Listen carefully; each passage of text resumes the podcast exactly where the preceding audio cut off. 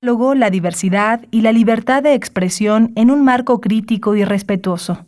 Los comentarios expresados a lo largo de su programación reflejan la opinión de quien los emite, mas no de la radiodifusora.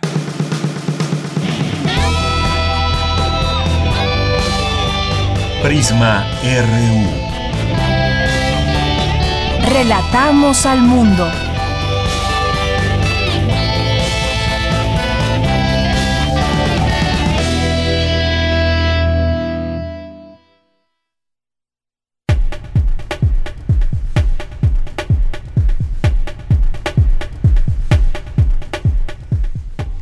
Hola, ¿qué tal? Muy buenas tardes, bienvenidas y bienvenidos a Prisma RU, es la una de la tarde con seis minutos y les saluda Virginia Sánchez y en nombre de Deyanira Morán, titular de este espacio y de todo el equipo que hace posible esta transmisión, le agradecemos su sintonía a través del 96.1 de FM, del 860 de AM y a través de www.radio.unam.mx.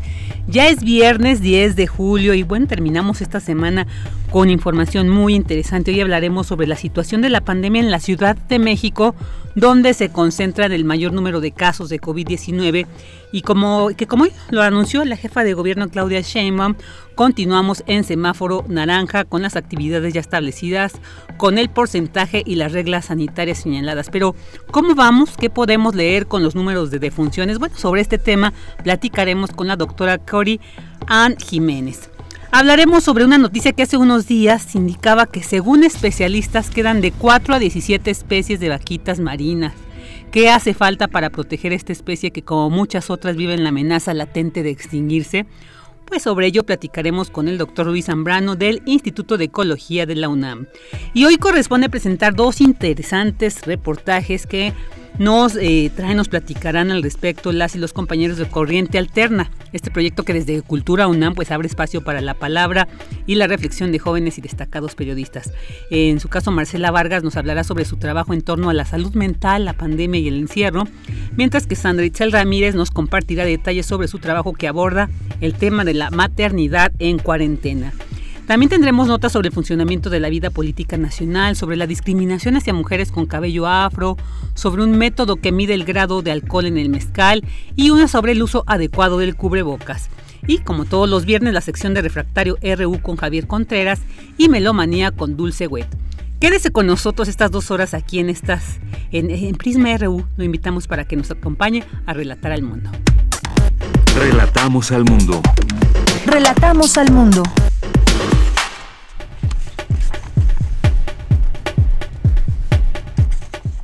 Vámonos con nuestro resumen informativo en temas universitarios. Expertos reflexionan sobre el funcionamiento de la vida política en México. Prevalece discriminación hacia mujeres con cabello afro. El uso del cubrebocas es básico para protegernos del virus y enfermedades, por lo que debemos usarlo de forma adecuada. Científicos de la UNAM validan método artesanal para medir alcohol en mezcal. En este periodo vacacional, el Museo Universitario Arte Contemporáneo mantiene su oferta virtual con novedosas actividades. En temas nacionales, tras reconocer que existe un riesgo de rebrote en los contagios de COVID-19, el gobierno federal ordenó reforzar la capacidad hospitalaria en los estados de Tabasco, Nayarit, Puebla y Durango. La jefa de gobierno Claudia Sheinbaum anunció que la Ciudad de México permanecerá en semáforo naranja la próxima semana. Las Secretarías de Relaciones Exteriores, Salud y Gobiernos Estatales de la Frontera Norte prevén prolongar las restricciones de viaje no esenciales entre México y Estados Unidos hasta el mes de agosto. Ante el proceso de extradición del ex gobernador de Chihuahua, César Duarte, en Florida, el canciller Marcelo Ebrard dijo que ahora se buscará traer al ex titular de la Agencia de Investigación Criminal, Tomás Cerón, desde Canadá. Y familiares de los 43 estudiantes desaparecidos de Ayotzinapa se reunieron esta mañana con el presidente Andrés Manuel López Obrador en Palacio Nacional tras la revelación de que se han identificado plenamente restos del segundo estudiante. Bueno, solo durante mayo pasado, la actividad industrial retrocedió 1.85% tras su desplome sin precedentes en el mes previo de 25.21%, por lo que sumó cuatro descensos al hilo, según datos del INEGI. En temas internacionales, el candidato presidencial demócrata Joe Biden aseguró que Estados Unidos regresará a formar parte como miembro de la Organización Mundial de la Salud desde el primer día de su mandato en caso de ganar las elecciones, revirtiendo así la decisión del actual mandatario Donald Trump de retirar al país del organismo. José Ángel Gurría, secretario general de la Organización para la Cooperación y el Desarrollo Económicos, informó que no buscará un nuevo mandato en la organización, con lo que su ciclo culminará en junio de 2021, luego de 15 años al frente.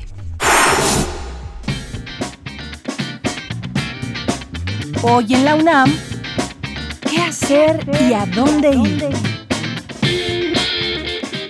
El Centro Cultural Universitario Tlatelolco te invita a participar en sus diversas actividades en línea. Te recomendamos el taller infantil de capoeira, en el que la música, los cantos y el movimiento ayudan a las niñas y niños a ejercitarse y disfrutar de este arte marcial afro-brasileño que combina facetas de danza, música y acrobacia. En este mismo sitio podrás encontrar recomendaciones de lecturas para bebés de la escritora Leti Jiménez, quien nos comparte algunos libros especializados en juegos que estimulan la risa, la observación y participación de los más pequeños de casa. Disfruta de estas y otras actividades en la página oficial de Facebook del Centro Cultural Universitario Tlatelolco. No te puedes perder el especial Maximiliano de México, Sueños de Poder, documental grabado en Europa y México que recrea la vida de Maximiliano de Habsburgo en facetas poco conocidas de su vida durante su estancia en México, Francia y Austria. Este documental se transmitirá hoy en punto de las 21 horas por TV UNAM, canal 20.1 de televisión abierta. Durante esta contingencia sanitaria, lo importante es estar bien informado. Por ello te seguimos recomendando el programa de televisión La UNAM Responde, con información actualizada del nuevo coronavirus a nivel nacional e internacional, así como el análisis y recomendaciones por parte de expertos y especialistas de nuestra máxima casa de estudios. Sintoniza todos los días en punto de las 14.30 horas y en su repetición a las 18.30 horas la señal de TV UNAM por el canal 20.1 de televisión abierta. Mantente informado y recuerda, si aún te es posible, quédate en casa.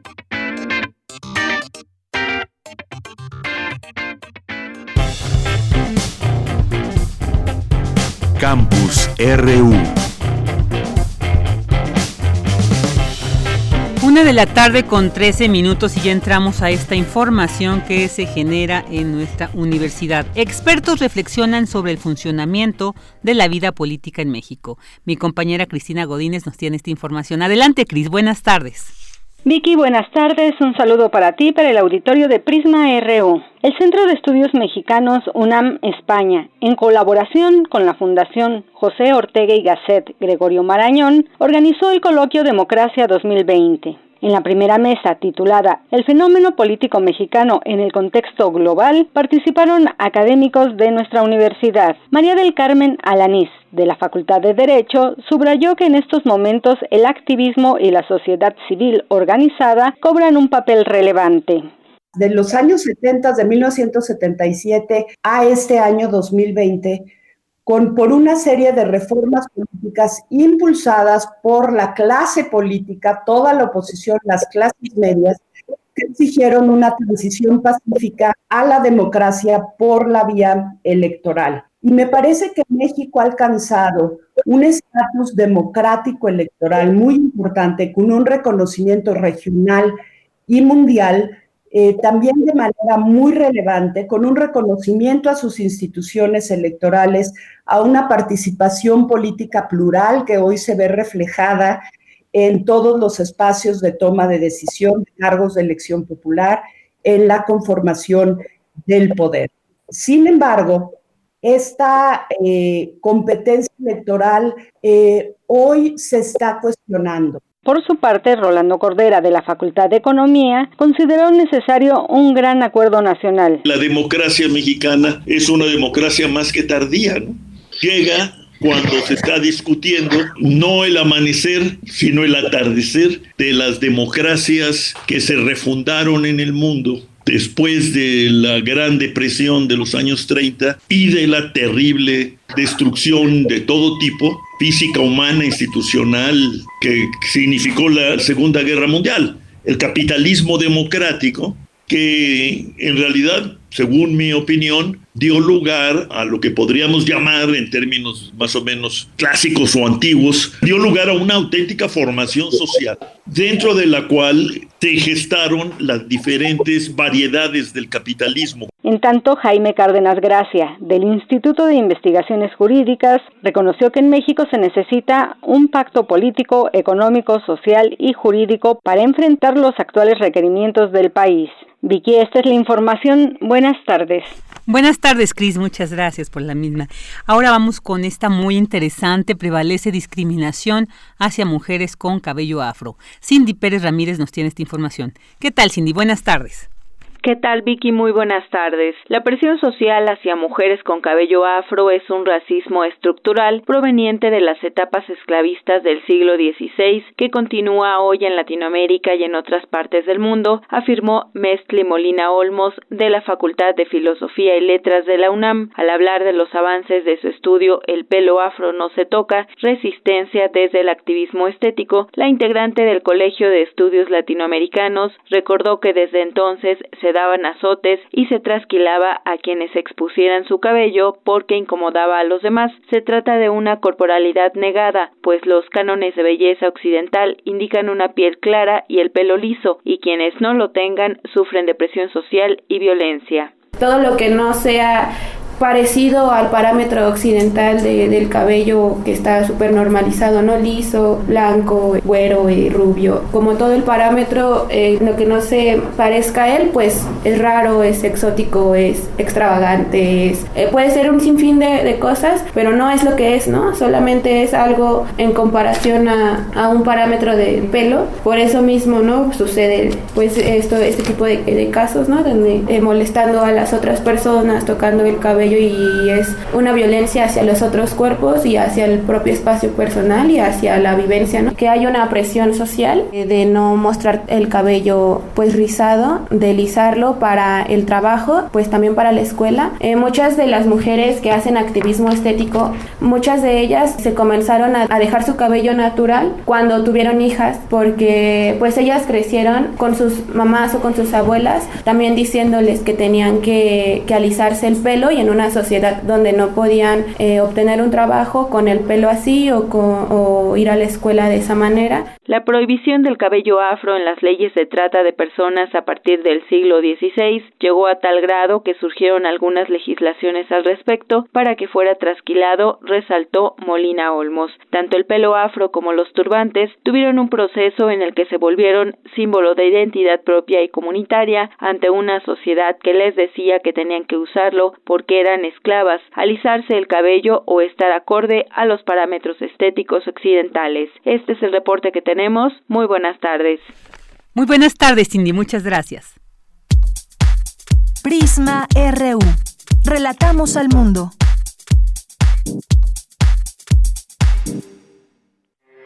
Porque tu opinión es importante, síguenos en nuestras redes sociales, en Facebook como Prisma RU y en Twitter como arroba PrismaRU.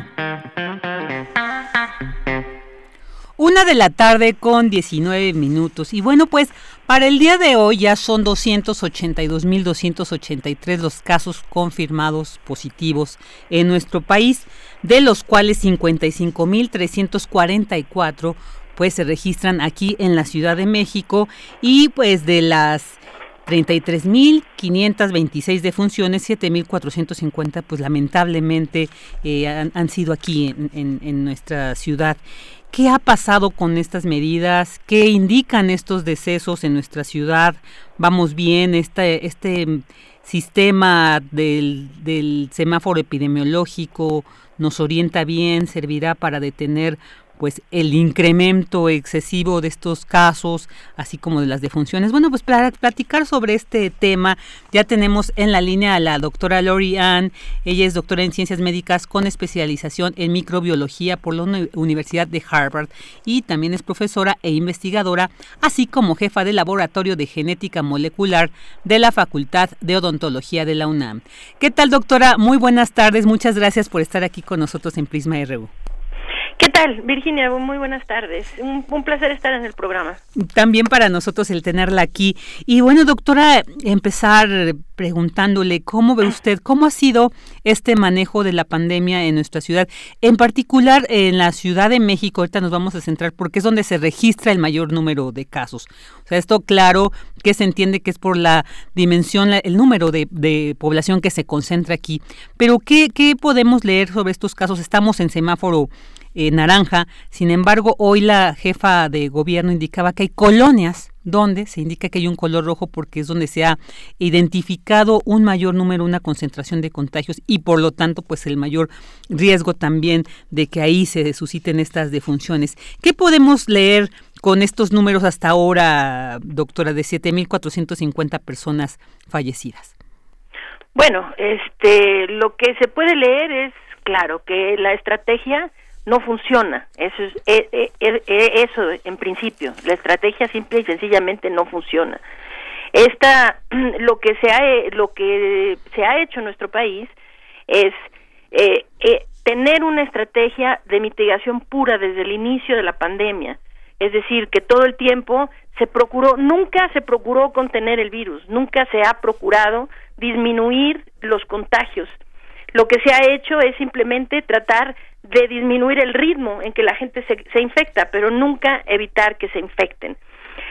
aunado a esto, se establece una estrategia de reapertura o de o de reinicio de actividades en un en el peor momento de todos, ¿no? Entonces eh, eh, eh, es importantísimo que la gente entienda esto. Cuando se da por terminada la Jornada Nacional de Sana Distancia, ¿sí?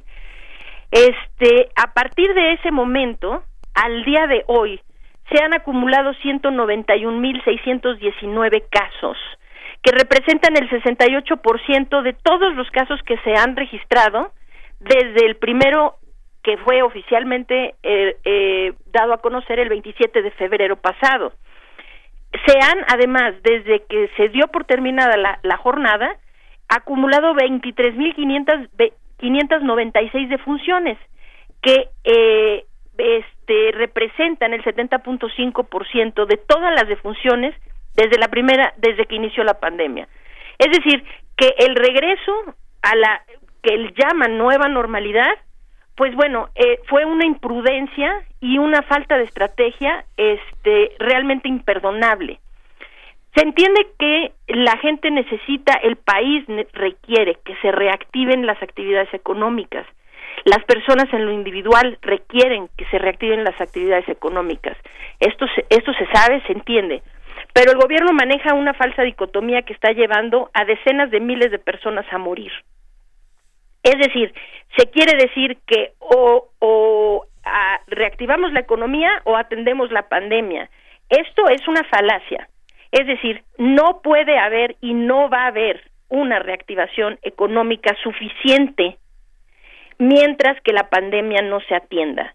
Entonces, este cada vez hay que hay que dejarlo muy claro. Cada vez que se vuelva a decir, pues sí, en tal estado, ahorita hay por lo menos tres estados que están en riesgo de volver a cerrar todas sus actividades.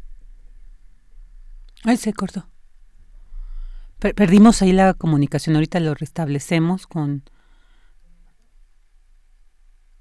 Ahorita lo sí, estaba, atenta a ver si lo ahorita restablecemos esta, esta entrevista muy interesante con la doctora Lorian, porque pues esta cifra que nos dice, o sea, a partir de que terminó la jornada nacional, se incrementó el 68% de todos los registros, ¿no? ¿Dónde falló esta estrategia?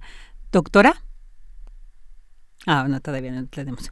¿Dónde se registró esto? Esto tenemos que reflexionar. Ahorita también le preguntaremos también esta parte de la responsabilidad social, ¿no? Que tenemos también como ciudadanos al asumir nuestras medidas. Entonces, pues sí es muy importante reflexionar desde esta mirada también, pues crítica. Ahora hay quienes también han dicho han sido ha sido una estrategia adecuada, han, argumentado por qué lo consideran así, pero también es importante quienes desde una eh, eh, un conocimiento, desde una expertise, pues también se posicionan y dicen no no se ha mitigado bien esta pandemia esta este regreso a la nueva normalidad pues además de que no se ha acatado del todo bien como como vimos recientemente con esta reapertura de los centros comerciales donde pues sí hubo un gran número, gran número de asistentes, entonces que sí se cuestionaban las personas a veces en estos comentarios que luego en redes suelen circular de de verdad era tan necesario que estas personas salieran a un centro comercial a arriesgarse y que algunas comentaban que era para pues salir un poco del encierro. Yo creo que esta no sería un, no, esta no es una buena estrategia porque todas y todos estamos un poco ya sí en la desesperación más más al rato platicaremos con los compañeros de, de así platicaremos sobre, sobre un reportaje muy interesante, todos estos daños también eh, mentales, ¿no? Algunos eh, menores, otros mayores que ha generado esta pandemia, pero no podemos arriesgarnos a, a, acudir a un lugar así sin sentido, a veces sin razón, tan solo porque queremos salir. Entonces, eh, porque ponemos en riesgo también a las y los demás, como nos han señalado. Ya, ya continuamos con la doctora. Ah, ¿Tuvimos alguna falla? Se cortó, doctora, ¿no? Ah, ok. Relatamos al mundo. Relatamos al mundo.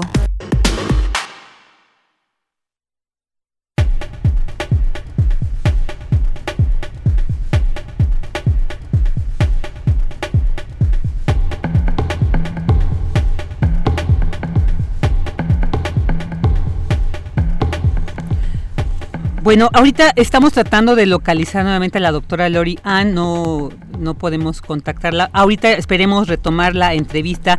Mientras tanto, pues vámonos aquí a, a, platicar algunas de estas notas nacionales que, pues que hoy encontramos en estos medios de circulación y que de gran interés como esta de pues el presidente Andrés Manuel López Obrador aseguró que no tiene la intención de utilizar con fines políticos esta extradición del exgobernador de Chihuahua, César Duarte, que de antemano se decía que, que había sido un premio ¿no? por esta visita de Andrés Manuel, pero él sostuvo, el mandatario sostuvo que serán respetuosos del Estado de Derecho para llevar a cabo este proceso judicial contra Duarte y que no se fabricarán delitos como en administraciones pasadas. Él ha dicho, esto es todo con justicia, todo legal, todo por la buena parte. Y bueno, esto es lo que ha dicho sobre este esta reciente aprehensión y ya extradición del ex gobernador de Chihuahua, César Duarte. Ya tenemos nuevamente, afortunadamente, en la línea a la doctora Lorian. Doctora, retomamos la entrevista. Sí, qué barbaridad, no sé qué pasó. Se nos cortó la comunicación. Pero por cierto ya la tenemos aquí. Así es, continuemos. Sí, bueno, eh, es que no sé exactamente hasta dónde se cortó, este, pero lo, lo que estaba diciendo, bueno, en, eh, en el fondo el, la, la, temática es esta. Las medidas de, mitigación no ayudan a cortar las cadenas de transmisión. La única manera de salvar vidas es cortando los contagios, disminuyendo los contagios. Esto se hace cortando las cadenas de transmisión. Para salvar vidas hay que hacer eso. ¿Cómo se hace eso? Se hace instituyendo medidas de contención que se basan en ampliar el número de pruebas para detectar un amplio número de eh, infectados, quienes posteriormente se tienen, se les tiene que aislar y rastrear los contactos de esos contagiados, mm. ver quiénes de sus contactos también están contagiados para aislarlos. El aislamiento sirve para dos cosas, que es lo que lleva a salvar vidas. Una es cortar las cadenas de transmisión. Esto se hace aislando a los casos positivos. Se les aísla, se cortan las cadenas de transmisión. Dos, mientras se les tiene aislados, pues se les tiene en un ambiente controlado, en donde se les puede ofrecer atención médica oportuna, es decir, atención médica temprana. Eh, del auditorio necesita entender esto, que COVID-19 no tiene una cura, no existe una cura para esta enfermedad y como todas las infecciones virales, no hay forma de eh, solucionar o hay muy poco que se puede hacer para salvarle la vida a una persona o revertir la enfermedad una vez que ha progresado. Entonces, lo que, lo que sí funciona es impedir o tratar de impedir que una persona infectada, cuando muestra los primeros síntomas y signos de la enfermedad, ahí se puede intervenir y hay mucho que se puede hacer por las personas para que la enfermedad no siga progresando. Esto, pues, tiene muchas eh, bondades, es decir, se cortan las cadenas de transmisión, perfecto, tenemos menos enfermos, eh, menos enfermos significa tenemos menos hospitalizados, menos hospitalizados significa tenemos menos muertos. Y ahora, eh, a la vez, los que están infectados se les da atención oportuna. Esto también disminuye la cantidad de hospitalizados y disminuye la cantidad de muertos. El, el, el error fundamental que han tenido las autoridades en nuestro país ha sido eso, que están eh, han hecho solamente medidas de mitigación, enciérrense todos, cerremos los negocios, cerremos la movilidad, cerremos las actividades. Sí, nada más que esta estrategia es la más costosa en todos los sentidos. Es la más costosa económicamente, desde luego. ¿Cuánto tiempo pueden los empresarios aguantar sin tener que despedir a toda su planta productiva, ¿verdad? Este, eh, aguantar un cierre. Es que cuando hubo el cierre, era el momento que las autoridades tenían que intervenir con medidas de contención. No lo hicieron. Entonces, lo que se está viendo ahorita es, bueno, pues sí, se abren las actividades, pero se abren en un momento, como no se hizo nada por controlar los contagios comunitarios, pues sí, entonces la gente empieza a salir y cada vez es más probable que la gente se infecte. Y eso es lo que está pasando, que más y más y más personas se están infectando cada día. ¿Por qué? Porque nunca se ha hecho un esfuerzo por contener los contagios, por eso.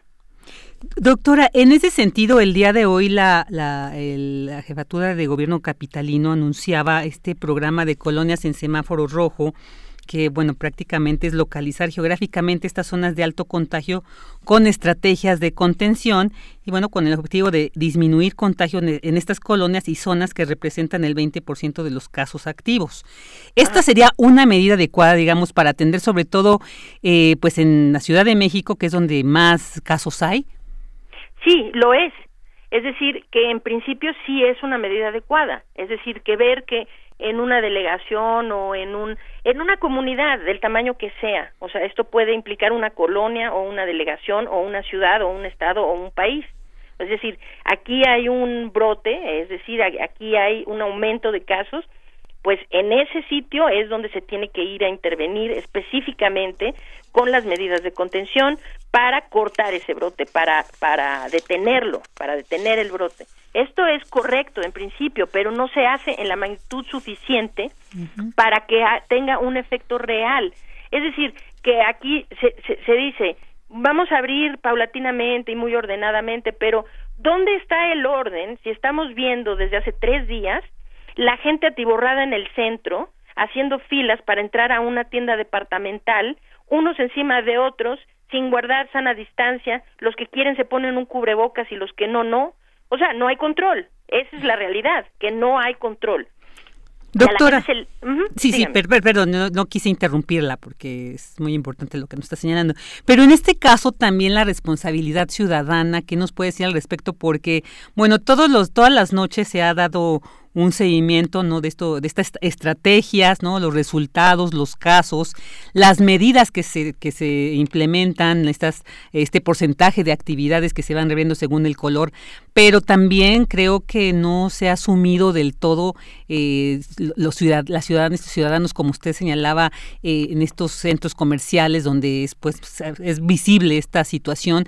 También qué nos podría decir o sea nos falta esta cultura cívica de atender estas medidas sanitarias. ¿Qué pasó? ¿O ahí falló la estrategia de comunicación eh, estatal? ¿O, o cómo, qué, nos podría decir al respecto?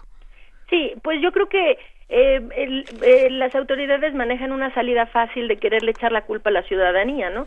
O sea, porque tenemos muchos hipertensos y muchos diabéticos y muchos obesos, por eso nos estamos muriendo, ¿no? porque la gente pues no no hace caso, por eso es que la gente está muriendo. No, no, no, a ver, entendamos lo siguiente, las comorbilidades de esta población se conocen desde hace décadas y dadas las condiciones de nuestro de nuestro país eh, y la prevalencia de esas comorbilidades, con más razón desde el principio, tenían que haberle tirado, como hicieron muchos países en el mundo de forma muy exitosa, debieron haber nuestras autoridades tirado a una estrategia súper agresiva de contención, sabiendo que existía este problema inherente de nuestra población. En cambio, lo hicieron todo muy laxo y lo dejaron ir y ahora quieren culpar a los hipertensos, ¿no? Es lo mismo esto. O sea, cuando los mensajes de la autoridad desde el principio jamás han sido claros, jamás han sido contundentes, siempre han sido contradictorios, desde el principio están divagando durante meses, estuvieron divagando con que el, cubrebocas sí funciona, no funciona, no le sirve, usted se ve muy ridículo con un cubrebocas. O sea, yo llegué a ver en una conferencia de prensa al doctor López Gatel tener la osadía de burlarse de un reportero que estaba portando un cubrebocas para decirle, se ve usted muy ridículo porque eso no le sirve de nada.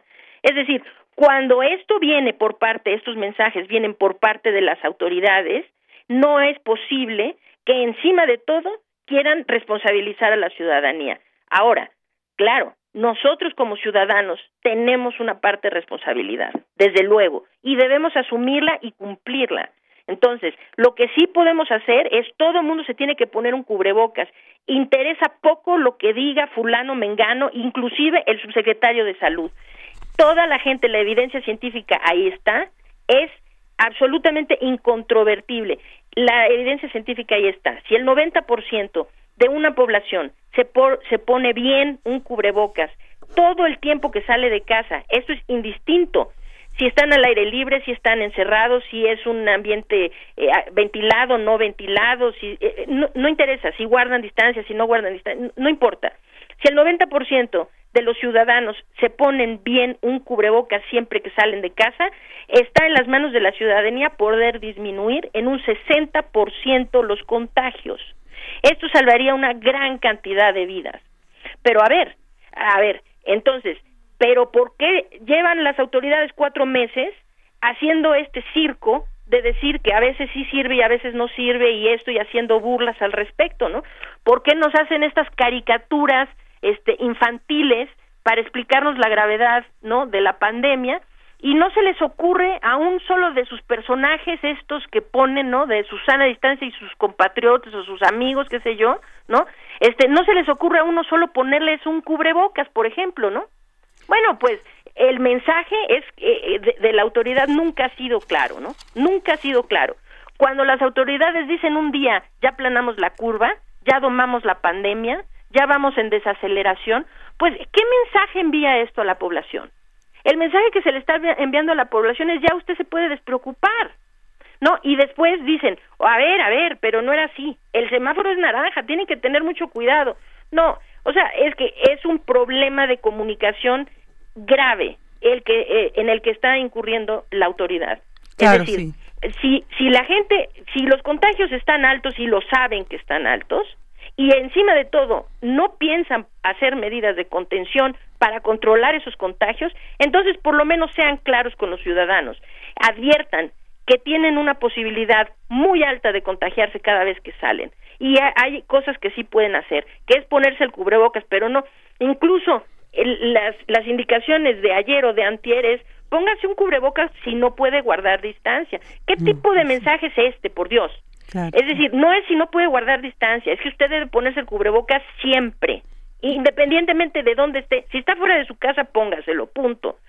Entonces, creo que es muy, este, muy, eh, este, pues conveniente, ¿no? Para la autoridad ahora revertir todo y decir, bueno, es que aquí hay muchos hipertensos, no, bueno, es que la gente no hizo caso. No, la gente entiende bien los mensajes. Y cuando ni el presidente de la República, ni el secretario de Salud, ni el subsecretario, ni nadie han tenido a bien un día salir a la luz pública poniéndose un cubrebocas, ¿qué mensaje están dando a la ciudadanía? Ese es el mensaje que están dando. que esto no es grave, que usted se puede descuidar, que no pasa. Sí, ok, bueno, pues ese es el mensaje que dan. Y mientras, aquí ya se han muerto más de 30 mil personas. Y las, y las proyecciones que tenemos son realmente catastróficas. Se está proyectando que para el primero de noviembre vamos a tener más de 110 mil muertos aquí en México. Entonces, pues bueno, este, yo creo que sí la ciudadanía tiene tiene una parte de responsabilidad, claro, sí, pero no se le puede echar la culpa de lo que está pasando. No se le puede echar la culpa porque es la autoridad que no ha tomado las medidas que debió eh, tomar, desde un principio. y desde luego la comunicación que siempre ha sido vaga, contradictoria y este pues realmente ineficiente, ¿no? Doctora, pues agradecemos mucho, nos ha ahorita compartido cifras muy interesantes, ¿no? Que aquí tenemos, tomaremos datos también para este siguientes análisis. Le agradecemos mucho el que haya estado con nosotros. Ahí está este llamado de la doctora. Bueno, a pesar de esta falta de eh, buena estrategia, pues también nosotros atendamos y sigamos estas medidas de seguridad. Le agradecemos mucho que haya estado con nosotros, doctora Lorian. No tiene nada que agradecer, al contrario, un placer haber estado en el programa. Muchas gracias, un abrazo. Hasta luego. Hasta luego. Relatamos al mundo. Relatamos al mundo. Una de la tarde con 40 minutos. Y bueno, ahora ahorita platicábamos de esta situación de la COVID en nuestro país, este, este estamos viviendo realmente una situación crítica eh, en cuanto a salud, ¿no? Este, estamos viviendo como en una tensión, ¿no? Por esta enfermedad que ha causado tantas muertes. Entonces tenemos como este peligro latente ahí. Sin embargo, hay especies que no solamente de esta pandemia, sino que ya desde hace tiempo, debido a la actividad humana, tienen una, un peligro latente de extinguirse totalmente del planeta. Entre ellas está la vaquita marina, este esta especie de cetáceo mide 150 centímetros de largo y pesa hasta 50 kilogramos. O sea, podemos imaginar que no es una, una especie inmensa. Lamentablemente, pues dicen algunos expertos señalaban hace poco que solamente quedan entre 7 y 14, entre 4 y 17 ejemplares. Entonces, bueno, ¿qué está pasando? ¿Qué está fallando? Se ha pedido que ya se implementen medidas de, protección, sin embargo, pues estos, estas cifras parecieran indicar que no se están llevando a cabo adecuadamente. Para platicar sobre esto ya tenemos en la línea al doctor Luis Zambrano González, él es doctor en ecología por la UNAM e investigador del Instituto de Ecología de la UNAM. Doctor Zambrano, muy buenas tardes, muchas gracias por aceptar esta entrevista. Hola, muy buenas tardes. Nada más una aclaración. Soy del Instituto de Biología. De Biología. En el de Ecología, pero ah, muy bien. trabajo en el de Biología. Muy bien. Bueno, muy interesante que aquí, aquí aclaro esta situación. eh, doctor, ¿qué ha fallado? ¿Por qué se ha eh, dicho desde hace tiempo este peligro que corre la vaquita marina? Es una especie endémica, además de nuestro país, pero pareciera que las medidas implementadas no han funcionado porque esta especie sigue en peligro de extinción. ¿Qué ha pasado, doctor? Sí, bueno, los datos que ha generado el Comité Internacional para la Recuperación de la Vaquita Marina, este, el CIRVA, digamos, este, que son los que han estado todo este tiempo eh, peleando y buscando la forma en la que este, se pueda conservar este cetáceo. Recordemos que pues la vaquita marina es un cetáceo y los cetáceos son todos estos mamíferos que luego están en el mar como los delfines, etcétera, ¿no? Para darnos, para este como ponernos en, en el sentido de qué, qué es la vaquita marina. Este, este cetáceo, pues como buen mamífero, se tarda mucho en reproducir, los mamíferos nos tardamos mucho en reproducirnos. Y eso puede jugar a favor, pero también puede jugar en contra, en particular cuando estamos esperando una recuperación del animal, si no se están dando las circunstancias, el, el, la, población puede irse pues hacia hasta o sea, rumbo a la extinción. Si hay muy, poquitos, como en este caso que, que el CIRVA está diciendo que hay entre 4 y 17 animales en todos lados, la, la probabilidad de reproducción rápida es muy baja porque precisamente son mamíferos. Imaginemos que son cuatro y de esos cuatro dos son hembras, pues se tardan un año en reproducirse y entonces en, un año pues tendríamos seis y en otro año pues tendríamos ocho porque todavía las, las crías no están este, suficientemente maduras para reproducirse, etcétera, etcétera. Entonces, la recuperación de un animal mamífero como esta, como la vaquita marina, es muy complicado. Más si encima está este, las, eh, la falta de regulación pesquera, la corrupción, el narcotráfico y todos los males que nos que nos están este que se están generando en todas partes del país y en particular en las zonas pesqueras, este en las zonas pues sí, como en las zonas de, este donde hay o puede haber poca este, vigilancia policial. Entonces, eh, pues la vaquita ha sido este pues un, un animal que ha estado sujeta a que por un lado la pesquen de manera incidental cuando están buscando pescar otro tipo de animales, pero también pues este ha, sido pues, sujeto a, a, ser aniquilada de manera directa, ¿no? Este por por pesca ilegal. Entonces, es una situación muy negra para la, para, para la especie, para la población, porque nos vamos a tardar mucho en recuperarla si no la tocáramos ahorita. Pero como la estamos tocando, la probabilidad de la extinción es altísima, digamos. O sea, estamos presenciando la posible extinción de uno de los animales pues más interesantes que hemos tenido en los últimos años, como es este, esta, esta vaquita marina.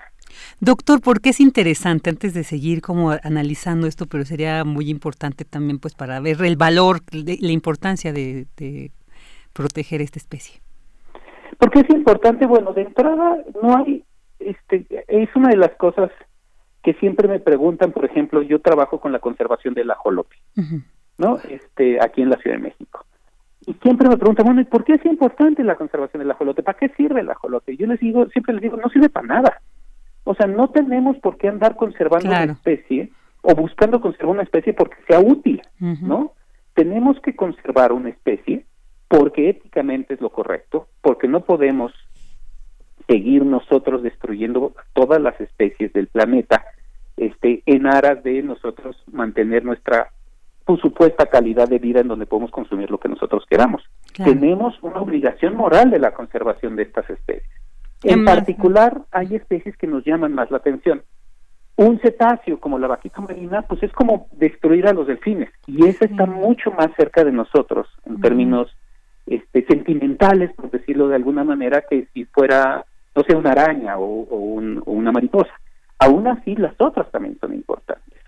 Claro, claro, además forman parte de un ecosistema y yo creo que así una planta, una especie por pequeña que sea, forma parte de este ecosistema y yo creo que como este, desde este planteamiento bioético tenemos que, que, conservarla. Eh, y también recientemente el presidente de la Comisión de Agricultura, Ganadería, Pesca y Desarrollo Rural, José Narro Céspedes, pues criticaba este embargo pesquero que impuso Estados Unidos precisamente a México al argumentar una supuesta falta de medidas de fortalecimiento de estas para salvar de la extinción a la vaquita. Sin embargo, dice, bueno, esta es una responsabilidad compartida.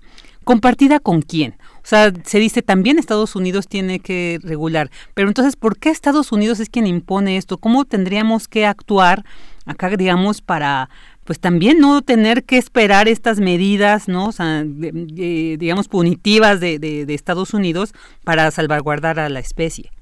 Bueno, lo que pasa es que en, este caso en particular, ahorita no estoy enterado de qué es lo que está pasando en estas en estas discusiones que se pueden tener entre los dos países.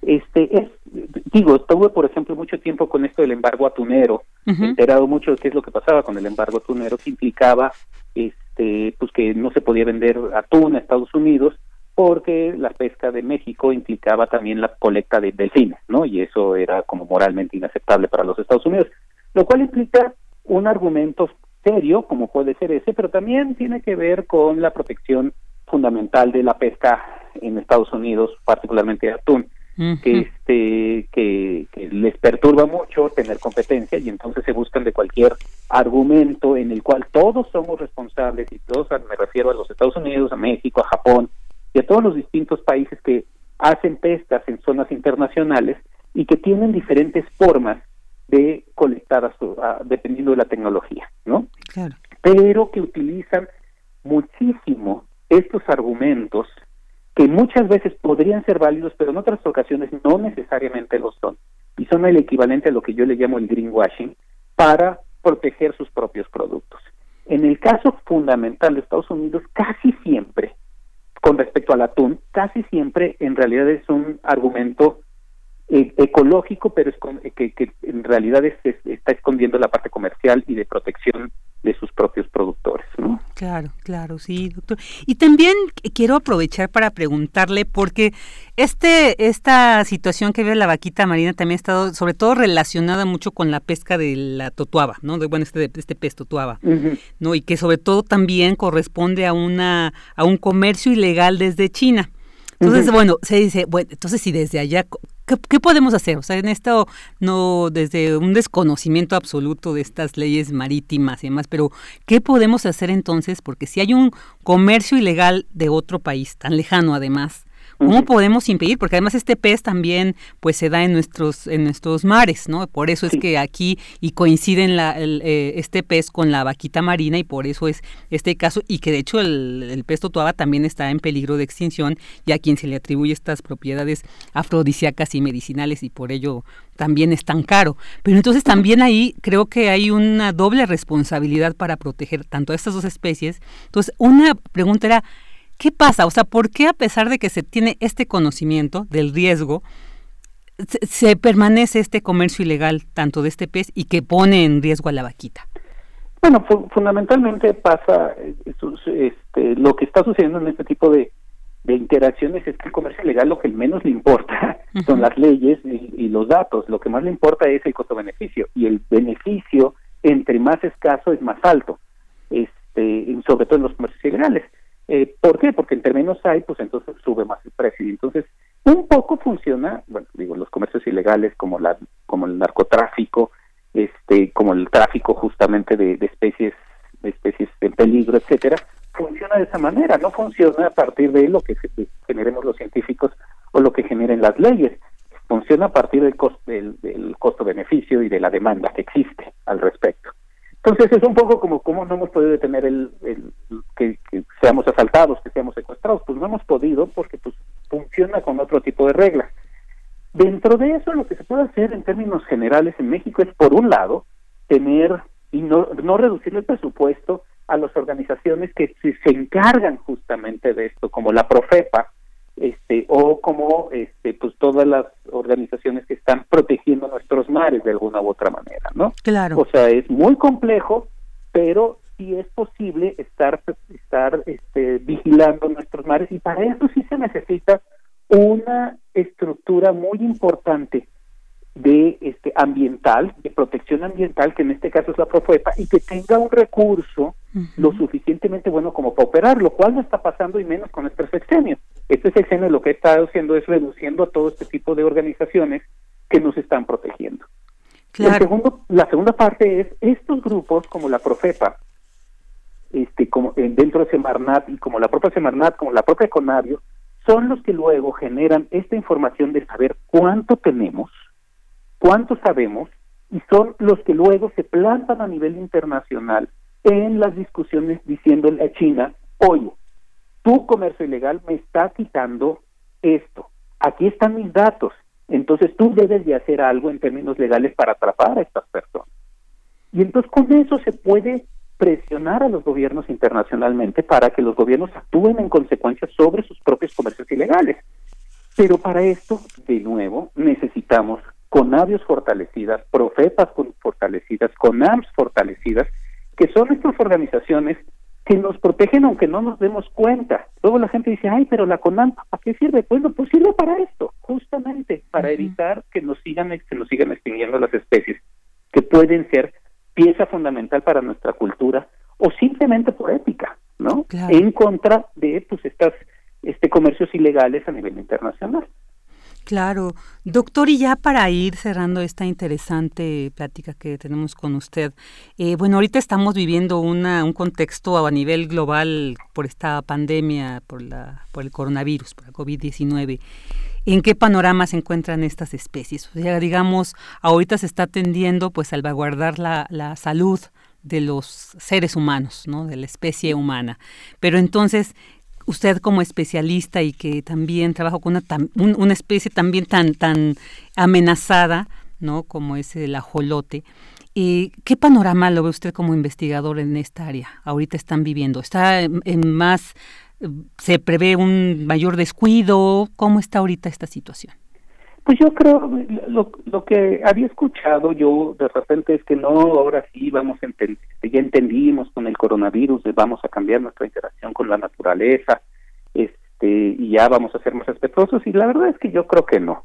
O sea, este, digo, eh, también es difícil andar haciendo predicciones este, en el futuro y para eso sirven los tradamos, pero en realidad este, las predicciones de cómo va a modificarse la actitud de las personas es muy complicado hacerla pero a mí, digo, nada más de ver, por ejemplo, este, las colas que se hicieron nada más abriendo los los los malls, los como los centros comerciales, este, nada más de verlas.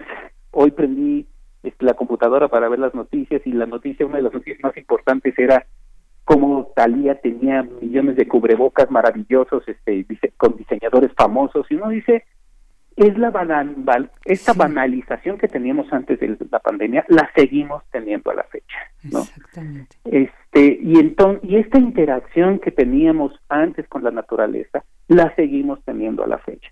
Tal vez así que independientemente de la pandemia o no el proyecto Tren Maya que va a ser un gran destructor de la biodiversidad en el en la península de Yucatán sigue echado a andar Tan es así que, bueno, pues en, en, en, la Ciudad de México también hay este proyectos que este que están destruyendo un pedazo de Xochimilco y están echados a andar a pesar de la pandemia. Y esto nos indica un, un, proyecto, proyectos que por cierto benefician el automóvil, que ya nos dimos cuenta que es una pieza fundamental para enfermarnos más de COVID-19. Ahorita que estaba escuchando a la invitada anterior, que decía, pues que no se nos puede, o sea, que sí somos responsables nosotros, y sí, sí somos responsables, pero el gobierno también es parte responsable. Y parte de, esa responsabilidad tiene que ver con políticas públicas para la reducción de la contaminación. Claro. Y si uno está haciendo infraestructura para automóviles, es contrario justamente a esas políticas públicas para la reducción de la contaminación y está promoviendo al mismo tiempo que nos enfermemos más por COVID-19. Entonces, todo esto, todo este tipo de cosas nos está diciendo que en realidad no hemos cambiado ni vamos a cambiar mucho nuestra actitud contra la naturaleza por algo como tan serio como el COVID. Tienen que venir cosas muchísimo más fuertes y van a venir porque el cambio climático y la reducción de la biodiversidad nos va a afectar de manera directa en la producción de alimento y en las migraciones masivas de personas. Hasta que eso no suceda, no vamos a empezar a cambiar nuestra actitud con respecto. Claro, y qué lamentable que, bueno, esta situación que vivimos por la COVID es por un virus, pero la situación de muchas especies animales en peligro de extinción es por la actividad humana, qué lamentable, porque pues también en nosotros ahí estaría la solución para evitar esta extinción. Pues doctor Zambrano, le agradecemos muchísimo nuevamente que haya estado con nosotros y bueno, hay muchos temas que nos dejó en la mesa y que después lo buscaremos para platicar al respecto. Muy pues interesante. Pues muchísimas gracias a ustedes y al auditorio y pues con todo gusto cuando quieran aquí estamos. Muchas gracias, lo tomaremos en cuenta. Pues un abrazo y bueno, el doctor Luis Zambrano González, doctor en ecología por la UNAM e investigador del Instituto de Biología de la UNAM. Porque tu opinión es importante, síguenos en nuestras redes sociales, en Facebook como Prisma RU y en Twitter como arroba PrismaRU. Una de la tarde con 57 minutos, ya nos acercamos al fin de la primera hora de Prisma RU. Y bueno, continuando con esto de la visita del presidente Andrés Manuel López Obrador. Ahí se sigue, hoy se dio a conocer cuál fue este acuerdo que firmaron eh, los dos presidentes, tanto el de México como el de Estados Unidos. Y bueno, bueno, eh, también el presidente Andrés Manuel agradeció a los empresarios que lo acompañaron durante su visita a Estados Unidos, así como la disposición, dice que mostró Carlos Salazar Lomelí del Consejo Coordinador Empresarial para alcanzar pues los logros potenciales que se reflejan, dicen el Tratado México-Estados Unidos-Canadá. Por otra parte, el secretario de Relaciones Exteriores, Marcelo Ebrard, dijo, informó que ya está trabajando junto al vicepresidente de Estados Unidos, Mike Pence, para tener acceso como región a tratamientos en desarrollo y a la futura vacuna que tanto se espera para combatir la pandemia por COVID-19 y que se tiene prevista esta esté para el primer trimestre del 2021. El canciller también destacó que la obtención de las vacunas contra el nuevo coronavirus no solamente pues representa la esperanza de la vida para la población, no, no solamente sí tenemos la esperanza de que a través de la vacuna esto logre mitigarse, pero dijo también pues es de la estabilidad económica, por supuesto. Y bueno, familiares en otro tema, ¿no? También muy importante que hace días nos volvieron a jalar la atención de estos y, los reflectores de los medios que familiares de los 43 normalistas de Ayotzinapa pues sostienen un encuentro, ¿no? Sostuvieron un encuentro también con el, tanto con el presidente López Obrador como con la secretaria de Gobernación Olga Sánchez Cordero y el subsecretario de Derechos Humanos Alejandro Encinas. Este encuentro se da luego de que la Fiscalía General de la República anunciara que se reconoció en un, en un encontraron una parte ósea, ¿no? que dicen al parecer corresponde a una pierna, y dicen pues corresponde a Cristian Alfonso Rodríguez Tulumbre, uno de los, Telumbre, uno de los desaparecidos en 2014 en Iguala Guerrero. Es un tema que también pues se va a seguir seguramente ahí dando más detalles. Y eh, la Secretaría también de la Defensa Nacional ha localizado e inhabilitado 70 pistas clandestinas que eran utilizadas por el narcotráfico para introducir al país droga, arma y dinero. Y en otro tema, también ya para acercarnos al, fin de esta primera hora, es que el Servicio Sismológico Nacional reportó que la madrugada de hoy se registraron dos sismos. Uno en Oaxaca a las 4.59 horas al norte de Unión Hidalgo con magnitud de 4.0 y el otro se sintió en Nuevo León y bueno, fue este fue a las 4.56 horas al suroeste de Santiago de magnitud 4.2. En ambos casos, afortunadamente, no se reportaron daños. Vámonos a un corte.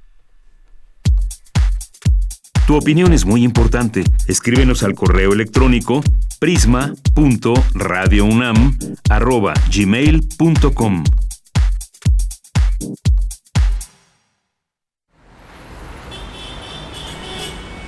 Extra Extra. Música nueva. En voz de sus creadores y sus intérpretes. Extra, extra.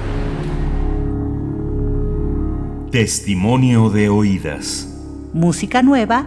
En voz de sus creadores. En voz de sus intérpretes. Martes y jueves a la 1 a.m. o en su retransmisión los sábados y domingos también a la 1 a.m.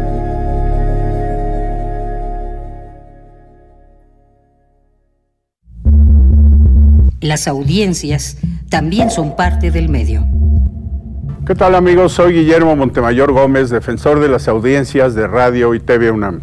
Los invito a que me escriban y ejerzan los derechos que la ley y la normatividad interna de las estaciones les otorgan. Observaciones, quejas, sugerencias, peticiones, señalamientos o reclamaciones sobre los contenidos y la programación que transmiten tanto radio como TV UNAM. En las páginas web de ambas estaciones, encontrarás la pestaña que dice Defensoría. Ábrela y en la pestaña de comentarios y sugerencias encontrarás el formulario para comunicarte con el defensor. Además de información precisa sobre la Defensoría, informes, documentos normativos, tanto externos como internos, y algo que es muy importante, que es el código de ética. Te invito a que me escribas al correo defensordeaudiencia.unam.mx. Recuerda que como audiencia eres parte fundamental de Radio y TV UNAM.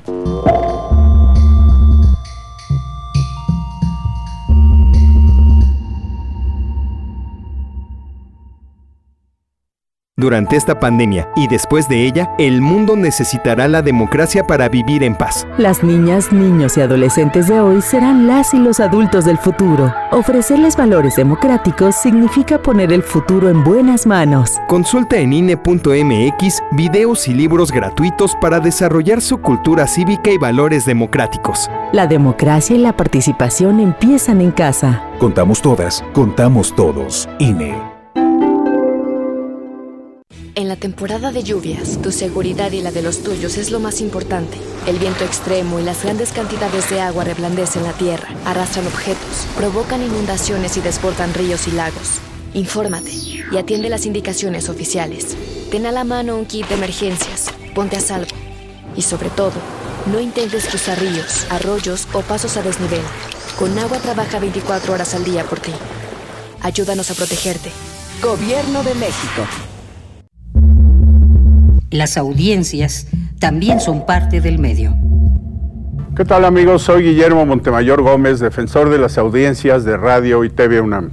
Los invito a que me escriban y ejerzan los derechos que la ley y la normatividad interna de las estaciones les otorgan. Observaciones, quejas, sugerencias, peticiones, señalamientos o reclamaciones sobre los contenidos y la programación que transmiten tanto radio como TV UNAM. En las páginas web de ambas estaciones, encontrarás la pestaña que dice Defensoría. Ábrela y en la pestaña de comentarios y sugerencias encontrarás el formulario para comunicarte con el defensor. además de información precisa sobre la Defensoría, informes, documentos normativos, tanto externos como internos, y algo que es muy importante, que es el código de ética. Te invito a que me escribas al correo defensordeaudiencia.unam.mx. Recuerda que como audiencia eres parte fundamental de Radio y TV UNAM.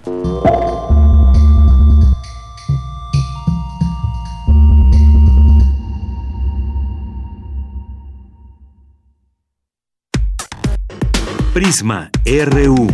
Relatamos al mundo. Mañana en la UNAM, ¿qué hacer y a dónde ir? El taller coreográfico de la UNAM te invita a disfrutar de su función dominical con montajes de la maestra Gloria Contreras. Al finalizar la puesta en escena, se llevará a cabo un conversatorio con el director artístico Diego Vázquez e integrantes del taller coreográfico de la UNAM. Disfruta de esta función dominical el próximo 12 de julio en punto de las 12.30 del día por la cuenta oficial de Facebook del taller coreográfico de la UNAM. Cultura UNAM te invita a disfrutar y revivir la última edición del festival El Alep a través de charlas, conferencias y diversas actividades artísticas, como la intervención de Elena Chávez, del Instituto de Investigaciones Estéticas y profesora de la Facultad de Filosofía y Letras de la UNAM, quien reflexionó acerca de cómo la pandemia está reconfigurando la forma de apreciar y exhibir el arte. Disfruta de todo el material de la última edición del festival El Alep en el sitio oficial www.culturaunam.mx diagonal El Alep. Para los niños también tenemos opciones. El Museo Universitario Arte Contemporáneo abre el taller El Nuevo Rincón del Mundo, espacio donde niñas y niños aprenderán el proceso de creación de una instalación teatral a partir de la obra de la artista chilena Cecilia Vicuña. Los tutoriales están disponibles en el canal de YouTube de Teatro UNAM. Disfruta de estos talleres para niñas y niños y recuerda, quédate en casa. Para Prisma RU, Daniel Olivares Aranda.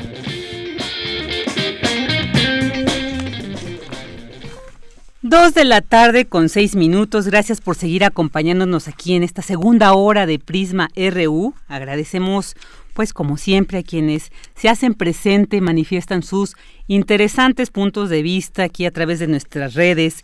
Y bueno, queremos mandar saludos a la Defensoría de Radio y TV UNAM, un abrazo a nuestros compañeros ahí siempre también atentos, a Jorge Fra, al Instituto de Geografía, a Francisco Javier Rodríguez, a Carlos Río Soto, a David Castillo Pérez, Antonio Valdés, a Abimael Hernández, a Esteban Rodríguez, también a Salvador Medina, a Fernando, a Barquito Bruno, Muchos saludos también a Rosa Morales, a Salvador Medina, a Armando Cruz, Edgar Chávez García, a Giro Pentachi, a Pedro Alcántara, Marco Fernández, María Ángel, a arroba feliz, a Lili, a Rosario Martínez. Muchas gracias, muchos comentarios sobre esta entrevista con la doctora Lori Ann, algunos en desacuerdo.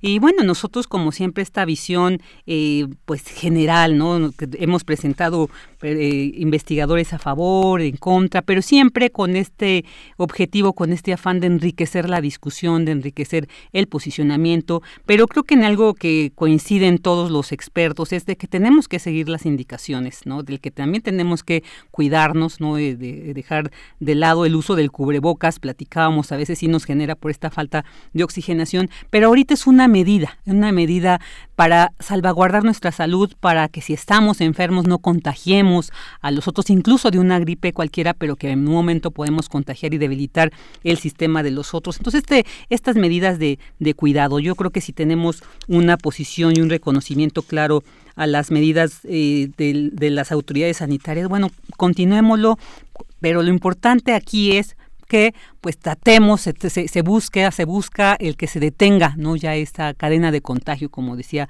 la doctora Lorian. Pero agradecemos, por supuesto, el que nos compartan sus opiniones al respecto. Y bueno, ahora vamos a continuar con esta nota. Validan científicos de la UNAM método artesanal para medir alcohol en mezcal. Cindy Pérez Ramírez nos tiene esta información. Adelante, Cindy. Auditorio de Prisma RU, Vicky, muy buenas tardes. Investigadores de la UNAM demostraron científicamente la validez del método artesanal empírico para medir la adecuada cantidad de alcohol en el mezcal. Este proceso ancestral consiste en vaciar con un carrizo un chorro de la bebida en una jícara y observar cuánto tiempo se mantienen las burbujas en la superficie. Tras conocer este método, los expertos lo estudiaron en el laboratorio con bases teóricas de física de fluidos, experimentos y modelos los numéricos del tiempo de vida de las burbujas, con lo que además de comprobar su efectividad, se abre la posibilidad de utilizarlo, por ejemplo, para identificar mezcal adulterado. Escuchemos a Roberto Zenit del Instituto de Investigaciones en Materiales de la UNAM, quien encabezó el estudio. Fue como empezamos a ganar un poco de entendimiento científico de qué es lo que estaba pasando. Esta combinación de fluidos, las otras sustancias que están en el mezcal, que son los que le dan el sabor, eh, ese sabor tan característico, son las que contribuyen a que en esa combinación de, eh, agua y etanol eh, se, se dé lugar a una estabilidad inusual del tiempo de vida de las en este estudio también participaron José Federico Hernández del Instituto de Ciencias Aplicadas y Tecnología, Mónica Wilhelmus de la Universidad de California y Gibran Reich, tesista de CENIT. Este fue aprobado para su publicación en la revista Scientific Reports. En el mezcal se da una combinación de fluidos donde las distintas sustancias que le dan sabor contribuyen a que en esa combinación de agua y etanol haya una estabilidad inusual del tiempo de vida de las burbujas. Según los modelos numéricos, cuando la cantidad de etanol es la adecuada, permanecen hasta 30 segundos antes de deshacerse en vez de los 5 segundos que se mantienen si hay mucha agua o mucho alcohol. Esta es la información que tenemos. Muy buenas tardes. Muy buenas tardes, Cindy, muchas gracias. Y bueno, ahora nos vamos a escuchar las breves internacionales con Ruth Salazar. Ah, perdón, antes de irnos a las breves, nos vamos con este, esta nota. El uso del cubrebocas es básico para protegernos de virus y enfermedades, por lo que debemos usarlo de forma adecuada. Escuchemos porque esto está relacionado con lo que platicábamos hace rato. Buenas tardes, Vicky. Un saludo para ti y para el auditorio de Prisma RU. En la actual pandemia por la COVID-19, el uso del cubrebocas se ha vuelto indispensable para la protección y la salud de las personas. Sin embargo, su manejo inadecuado lo convierte en una posible fuente de contagios, en especial para las personas que se dedican a la recolección y procesamiento de desechos, expresó Héctor Castillo Bertier del Instituto de Investigaciones Sociales de la UNAM. Con el asunto de la pandemia, imaginemos la cantidad de cubrebocas que se van a crear y que seguramente muchas de ellas van a tener problemas de salud. No sé qué va a suceder, quién las va a recuperar, no sé si esto los puede afectar. Lo que sí es un hecho es que en general esta, esta forma, digamos, informal de recolección, de procesamiento, no tiene ningún control de salud, ni están regidos por ninguna orientación de salvaguardar la salud de los trabajadores. Es absolutamente abierta, es absolutamente libre. Por su parte, Rocío Valdés, de la Escuela Nacional de Enfermería y Obstetricia, comentó que la mascarilla se debe usar de manera adecuada para evitar la posibilidad de contagio el cubreboca lo utilizas, debe cubrir nariz y boca. Nunca debes estar tocando la parte externa con tus manos, porque a veces la gente, tú lo ves, se lo está acomodando y acomoda y lo está agarrando de ahí y luego con esas mismas manos agarra, pues es lo mismo que si hubiera agarrado el virus, bacteria o polvo que agarró. Entonces nunca lo debes utilizar en esta parte externa, debe cubrir perfectamente estas dos partes. Hay que retirarlo por las cintas que adhieren a tu cara el cubreboca y hay que desecharlo en un bote de basura, las sellas para el, contenedor a donde lo tengas que utilizar. Vicky, cabe señalar que el tapabocas es un accesorio que ya forma parte de nuestra vida diaria y que tendremos que usar por un largo tiempo. De ahí la importancia de saber cómo usarlo para no contagiar ni contagiarnos y una vez que se tenga que desechar, hacerlo también con el tratamiento adecuado. Este es mi reporte. Muy buenas tardes. Muy buenas tardes, Cris. Muchas gracias. Ahora sí, vamos a escuchar las breves internacionales con Ruth Salazar. Internacional RU. Brasil, en la actualidad el segundo país más afectado del mundo por la pandemia del nuevo coronavirus, después de Estados Unidos, sumó 1.220 muertos por COVID-19 en las últimas 24 horas, con lo que el balance total de fallecidos ya se acerca a los 70.000. Reino Unido levantó las restricciones de viaje a 60 países desde este viernes sin tener que aislarse durante 14 días. La mayoría de los países de la Unión Europea han sido eximidos de la cuarentena, pero no así los Estados Unidos y las naciones de América Latina. Por su parte, después de que en Hong Kong se registrara una nueva ola de infecciones por coronavirus transmitidas localmente, las autoridades ordenaron nuevamente el cierre de las escuelas. Un sondeo de opinión realizado por la firma de análisis de datos Ipso encontró que el 67% de los ciudadanos de Estados Unidos desaprueba la gestión de la pandemia por parte del presidente Donald Trump. Las detenciones de migrantes en la frontera de México y Estados Unidos aumentaron un 40% en junio pese a la pandemia y en menos de 24 horas después de la reunión entre los mandatarios Andrés Manuel López Obrador y Donald Trump en Washington, la Casa Blanca retomó el tema del muro migratorio. 15 meses después del incendio que devastó la Catedral de Notre Dame, el presidente francés Emmanuel Macron optó por reconstruir y restaurar la joya gótica con fidelidad absoluta a sus planos originales. Este proceso llevaría cinco años. Internacional RU. Relatamos al mundo. Relatamos al mundo. Porque tu opinión es importante, síguenos en nuestras redes sociales, en Facebook como Prisma RU y en Twitter como arroba PrismaRU.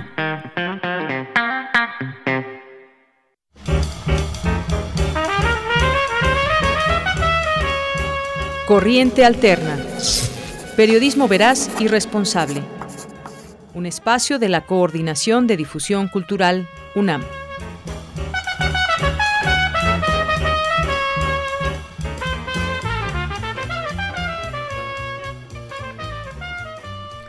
Dos de la tarde con 16 minutos y como ya escucharon, ya estamos aquí en esta sección para conocer estos interesantes trabajos que vienen presentando y jóvenes y muy destacadas y destacados periodistas, eh, Corriente Alterna, Unidad de Investigaciones. Y bueno, pues esta vez vamos a, a conocer sobre el trabajo de Marcela Vargas, ella es reportera y, y bueno, un trabajo muy interesante. Marcela, ¿qué tal? Muy buenas tardes. Hola Virginia, qué gusto de estar con ustedes otra vez por acá. Sí, no, también, y es que de verdad estos trabajos, estas investigaciones que han realizado, pues nos mueven mucho a la reflexión, que es como el objetivo de esos trabajos. Y este, esto de la salud mental, la pandemia y el encierro, yo creo que es un tema que es eh, todo, yo creo que todas y todos hemos sentido en algún momento estos, estos, estas emociones, ¿no? Este descontrol. A veces quienes lo logran controlar bien, a veces quien no, y se vuelve ya de una manera más patológica. Sobre esto yo creo que pues nos vas a platicar sobre este texto que se publicará la próxima semana.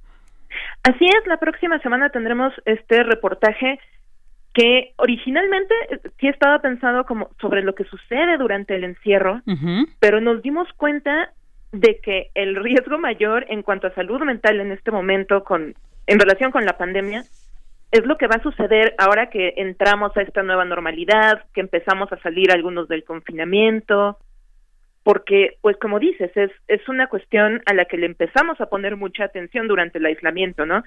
Casos de, cuadros de ansiedad, de cuadros de depresión, que en realidad lo que platiqué con algunos de los especialistas entrevistados en este reportaje es que justo el grupo más o más bien el grupo menos vulnerable en este sentido es quien ya tiene un diagnóstico de ansiedad o de depresión, porque ya saben cómo tratar con esas emociones, cómo lidiar con algún lapso o con algún ataque de ansiedad, mientras que el resto de la población, quienes nunca habían presentado o nunca habían tenido un diagnóstico sobre un trastorno como estos, pues les llega de sorpresa, ¿no? Y no saben cómo lidiar con esas emociones, no saben cómo, cómo tranquilizarse en un momento específico. Entonces, justo en la salida a la nueva normalidad, hay un alto riesgo de que se presenten nuevos episodios de ansiedad episodios de depresión e incluso trastorno por estrés postraumático. Claro, esto es, e, esto es muy interesante porque ahorita estamos viviendo muy en el presente, muy al día, ¿no? Pero tenemos que prever, como este esta investigación que tú nos presentas, qué va a pasar después, cómo tenemos que protegernos y qué, qué va a pasar, digamos, con, con la atención ¿no? a la salud, porque esta situación también ha evidenciado que es un, un factor que no se ha atendido mucho, ¿no? Desde, desde este sector salud, estas enfermedades eh, pues psíquicas, ¿no? Y, y, fíjate algo que me llama mucho la atención que también tú eh, abordarás en tu trabajo ya cuando se presentes esta preocupación de la Organización Mundial de la Salud, que es cierto, porque aquí también trajimos esa nota que señalaba que para este año la depresión iba a ser la discapacidad más grande en el mundo. Se atraviesa la pandemia y entonces pareciera que esta visión, esta, esta, esta visión de la OMS se complica aún más, porque yo creo que la depresión después post, pandemia, pues vamos a tener que tenerle mucha atención. Y algo interesante también de tu trabajo es que no solamente es una reflexión desde tu conocimiento, sino que tienes testimonios, ¿no? O sea, no solo lo que tú crees, sino lo que la gente ya lo está viviendo. Sí, justo como mencionas, la OMS el año pasado, por ahí de septiembre, octubre, publicó este reporte en el que primero menciona que hay alrededor de 450 millones de personas en el mundo que sufren algún padecimiento mental. Y establece también que la ansiedad y la depresión afectan alrededor del 4% de la población en todo el mundo.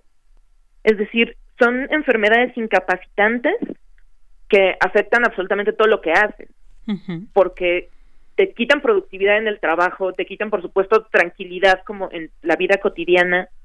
Y justo la preocupación de la Organización Mundial de la Salud era que para este año se iba a convertir la depresión en la segunda causa de discapacidad en el mundo y la primera en países en vías de desarrollo, que es el caso de México. Entonces, la Secretaría de Salud calcula que en México hay alrededor de 15 millones de personas con un trastorno mental, pero solo uno de cada diez recibe la atención que necesita.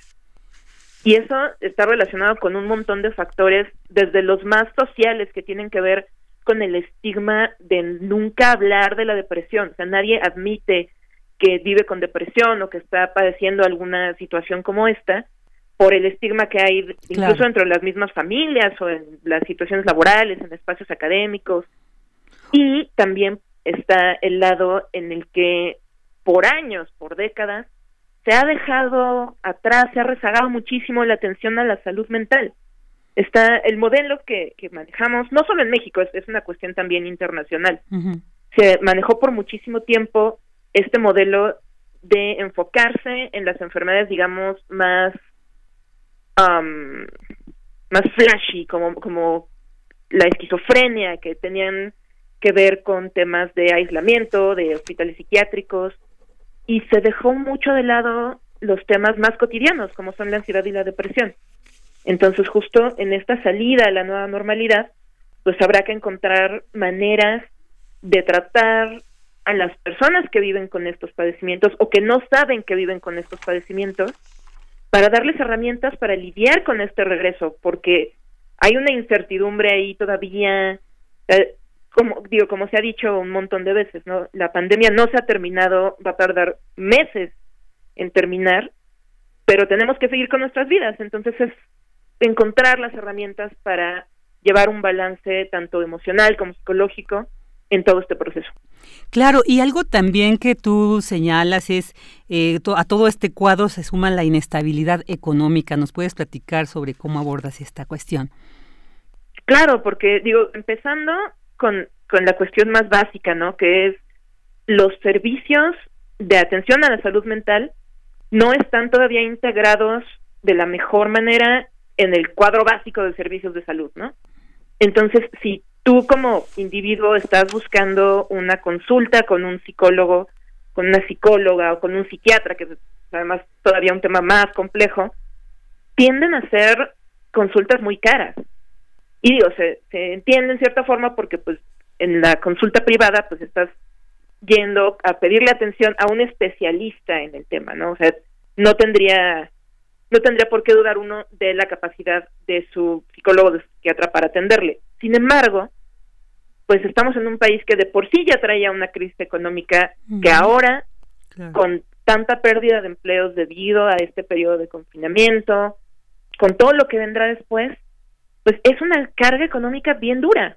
Afortunadamente, durante la durante todo este periodo de la pandemia ha habido muchos servicios que han llevado la atención psicológica en línea, como es la misma línea de atención psicológica de la UNAM. Y Secretaría de Salud ha tenido una oferta amplia de servicios gratuitos vía telefónica, vía redes sociales, en los que de hecho sí han tenido una participación significativa en todo este asunto, porque han recibido miles y miles de llamadas por temas de orientación a la salud mental y por ahora, digamos, ha ayudado a contener esta situación. Pero lo ideal sería que conforme vaya resolviéndose toda esta crisis de salud puedan ir atendiéndose las otras crisis que están también sucediendo que, que tal vez les ponemos un poco menos de atención porque no están, o sea, no traen directamente el nombre ahí coronavirus pegado, pero que poco a poco se podrá ir, y de hecho es una, una de las cosas, una de las especialistas que entrevisto en este reportaje es Lorena Rodríguez Bores, del Consejo Nacional de la Salud Mental, y ella explica un poco que, que están buscando encontrar la manera de integrar de manera más orgánica al cuadro básico de atención a la salud en instituciones públicas, pues en el Sistema Nacional de Salud, el tema de salud mental para poder acercar de manera incluso más económica esta atención a nivel comunitario, porque pues termina saliendo más caro, sabiéndolo como desde los números fríos, pues, es mucho más caro atender un caso que ya escaló muchísimo que dar atención preventiva. Claro. Claro, esto sí, esto es muy cierto. Sí, sí, eh, eh, se suman, se suman estos factores y también otro otro eh, punto muy interesante aquí en tu investigación es precisamente esto que señalas tú del aislamiento social, cómo fue borrando estas líneas, ¿no? Que cotidianamente con nuestras que nuestras actividades cotidianas teníamos de bueno, nuestra casa ahí salimos, ahí se quedan las cosas de casa, nos vamos al trabajo, ahí tenemos un espacio propio con las condiciones para llevarlo a cabo, pero con esta pandemia, con este confinamiento se borraron esas líneas y tú señalas esto, esta situación, esta, todo esto genera eh, la aparición de pensamientos intrusivos. Es muy, se me hace una categoría muy interesante que quisiera que nos explicaras un poquito más.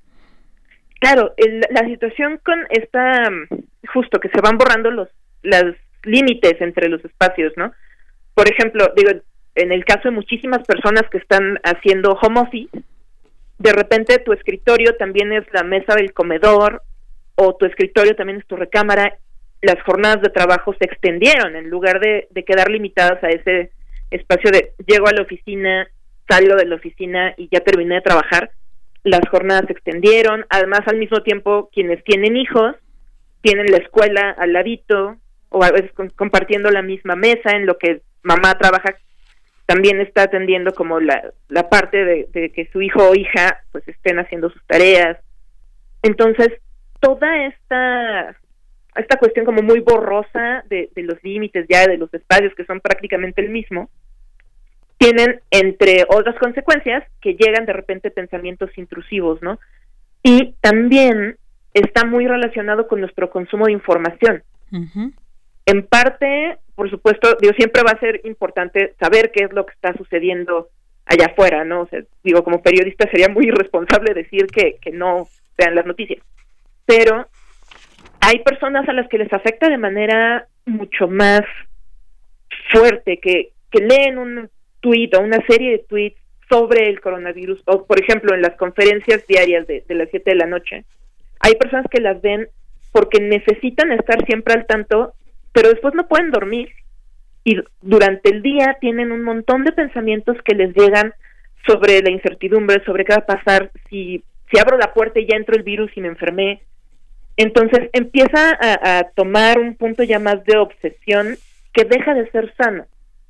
Entonces, entre tanta información que recibimos de los medios todo el tiempo, entre las noticias falsas que llegan de repente en la cadena clásica de WhatsApp que manda alguien por ahí de, de ahora hay que tomar X sustancia para prevenirlo, es como no, por supuesto que no hay que tomar esa sustancia, ¿no?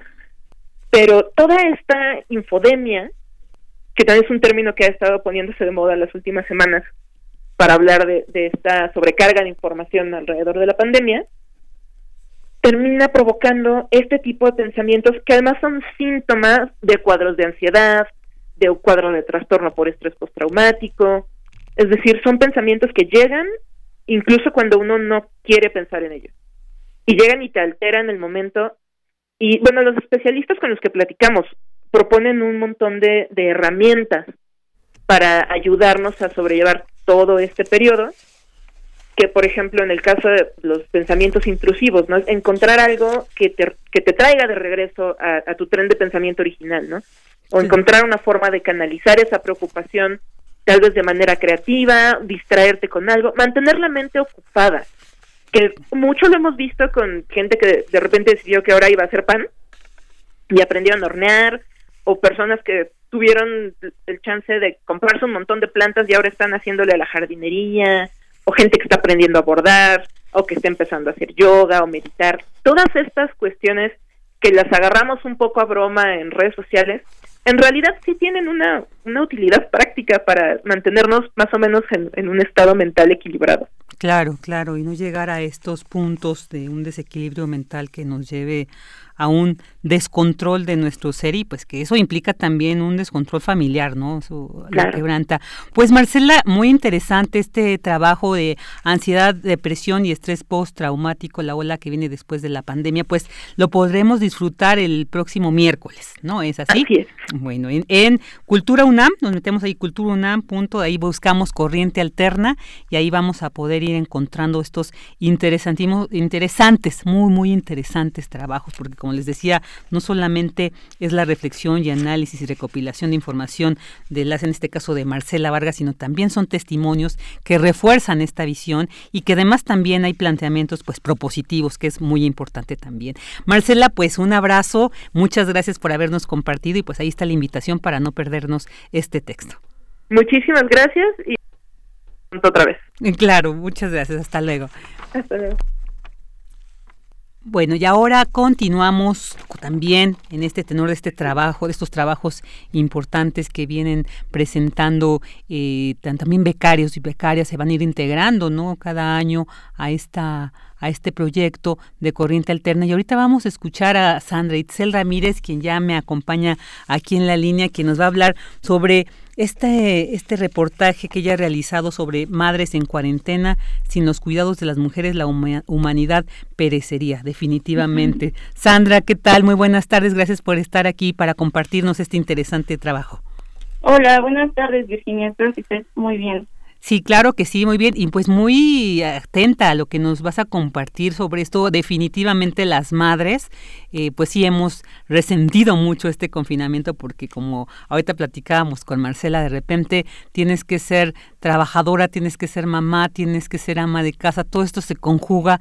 Bueno, ¿qué dificultades ha sobrellevado todo esto? ¿Qué nos puedes decir sobre este texto? El tuyo se publica el domingo.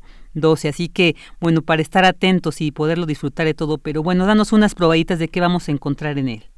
Eh, claro, mira, se trata de una serie de testimonios que recopilamos los y las becarias de Corriente Alterna sobre cómo viven las madres el confinamiento por el coronavirus. Eh, de la lectura de todas estas voces, pues se desprenden varias aristas que resulta necesario visibilizar, como lo es el, el incremento del trabajo doméstico y de cuidados no remunerados, ¿no?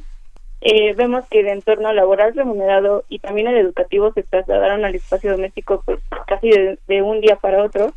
Evidentemente, pues esto lleva a que la carga laboral para las mujeres madres eh, sea mayor, porque pues en suma su labor como amas de casa, como trabajadoras remuneradas, se tienen que encargar de involucrarse en la educación de sus hijas o hijos, ahora como profesoras, ¿no? También vemos que hay una deficiencia en estos planes de estudio a distancia, que bueno, pues ahora ya se supone están de vacaciones, pero sigue siendo una constante porque los espacios de recreación también continúan cerrados, ¿no?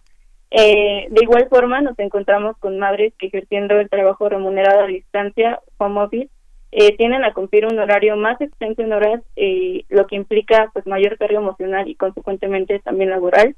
Las madres solteras que por sí avanzan en, en la educación y cuidado de sus hijas o hijos eh, sin la presencia de una figura paterna, pues ahora ven remarcada y esta línea también, ¿no? De, como esta, esta parte de los cuidados. Eh, además de esta visión alarmante desde los hogares, también encontramos otra perspectiva con dos testimonios que nos aporta eh, mi colega Asunción Cabrera, que es la de las madres buscando justicia para sus hijos e hijas.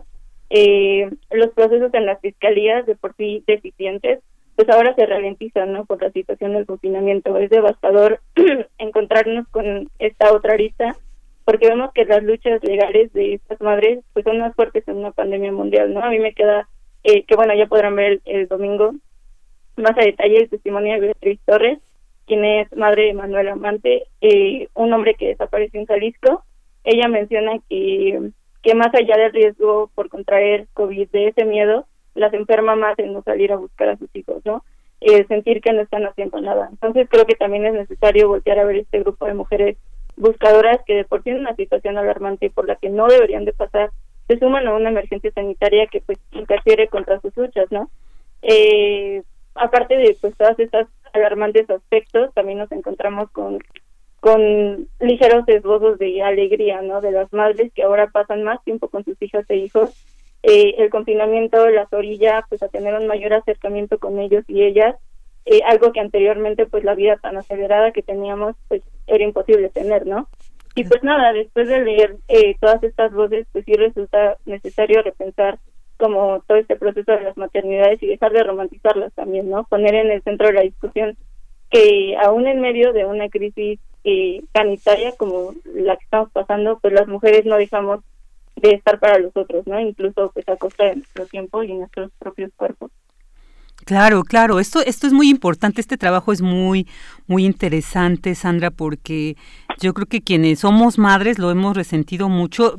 Me llama la atención esto que decías, y es muy cierto, esta cuestión de la educación, ¿no? Cuando además tenemos que hacerla de maestras, a mí me hizo valorar muchísimo muchos aspectos, la labor de las maestras, la labor de las doctoras, de las enfermeras, que también, o sea, no solamente tienen que atender estas cuestiones que se concentran durante la pandemia en casa, sino también salir de ella, ¿no? Arriesgándose todo esto, esto que señalas de las mujeres que siguen justicia. Aquí hemos traído el caso de una cantante que también a quien su hijo le fue robado y que efectivamente se incrementa esta pues este sufrimiento de estar lejos, pero además en este contexto tienes mucha razón y va a ser muy interesante leer tu trabajo de cómo ha afectado eh, esta situación, pero yo creo que también nos va a permitir pues valorar, valorar este, este papel.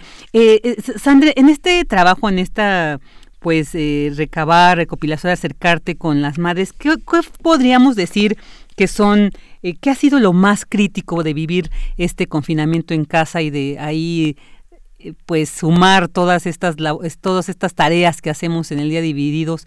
¿Qué ha sido lo más difícil para ellas? Pues como te comento, yo creo que en todos los testimonios, a excepción de estas dos madres buscadoras que te comento, es esta constante de, de de cómo las madres tienen que, que vivir su trabajo remunerado, aunado a la educación de sus hijos, y no solamente la educación, sino también el cuidado, ¿no? Eh, además de las labores del hogar, eh, hay una seria desigualdad eh, en la repartición por género de las labores domésticas y de cuidado no remuneradas.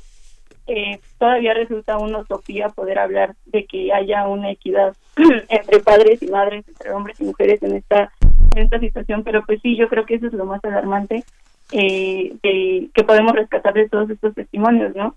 También yo creo que pensar a futuro, cómo va a ser esta nueva normalidad que tanto nos presentan y de la que tanto nos hablan, ¿no? Pensar que en esta nueva normalidad se tengan que incluir este tipo de visiones. Eh, vemos ahorita que con el semáforo en naranja, eh, las actividades laborales remuneradas ya están siendo reactivadas, ¿no? y eso significa que las mujeres van a tener que volver a esos espacios laborales y, y surgen varias cuestiones, ¿no? Como cómo van a volver las madres al espacio laboral dejando a sus hijos e hijas en casa, quién se va a encargar de ese cuidado, ¿no? También cuando regresemos, eh, cómo garantizar una educación de calidad a distancia cuando las madres no tienen una instrucción para fungir como segundas educadoras. Entonces, pues sí, yo creo que, que eso. No, pues esto es muy interesante y bueno, eh, testimonios que ahorita pues a, grandes rasgos Sandra nos ha compartido, pero hay muchos, créanme que vale la pena que yo creo que revisemos ahora que salga en el domingo 12 este trabajo, esta, esta investigación Madres en Cuarentena, sin los cuidados de las mujeres la humanidad perecería. Muy interesante. Pues bueno, Sandra Itzel Ramírez, carrera además muy joven, de 19 años, pero qué bueno que ya jóvenes como tú con esta inteligencia también se interesen en reflexionar y en compartirnos esta situación que en este caso estamos viviendo, bueno, viven las madres. Te agradecemos mucho el que hayas estado aquí con nosotros. Yo te agradezco a ti por darme un cachito de tu espacio. Muchas gracias y ya veremos el domingo. Claro que sí, claro que sí, estaremos atentos. Así que no dejen de revisar estos trabajos, tanto el de Sandra Itzel Ramírez que sale el domingo y el de Marcela Vargas que sale el próximo miércoles, pues para disfrutar estos trabajos, disfrutar en la medida de que se disfruta un trabajo tan profesional, pero por supuesto que los temas son para reflexionar.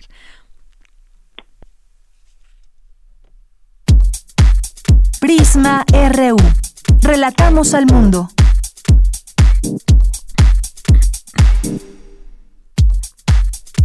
Tu opinión es muy importante. Escríbenos al correo electrónico prisma.radiounam@gmail.com.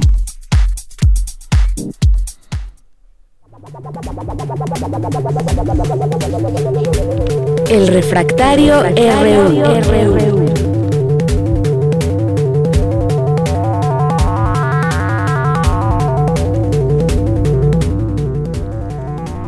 Dos de la tarde con 40 minutos y bueno, como todos los viernes ya nos acompaña Javier Contreras para platicar pues sobre temas muy muy interesantes y a ver esta reflexión también siempre esperada. Javier, ¿cómo te va? Muy buenas tardes.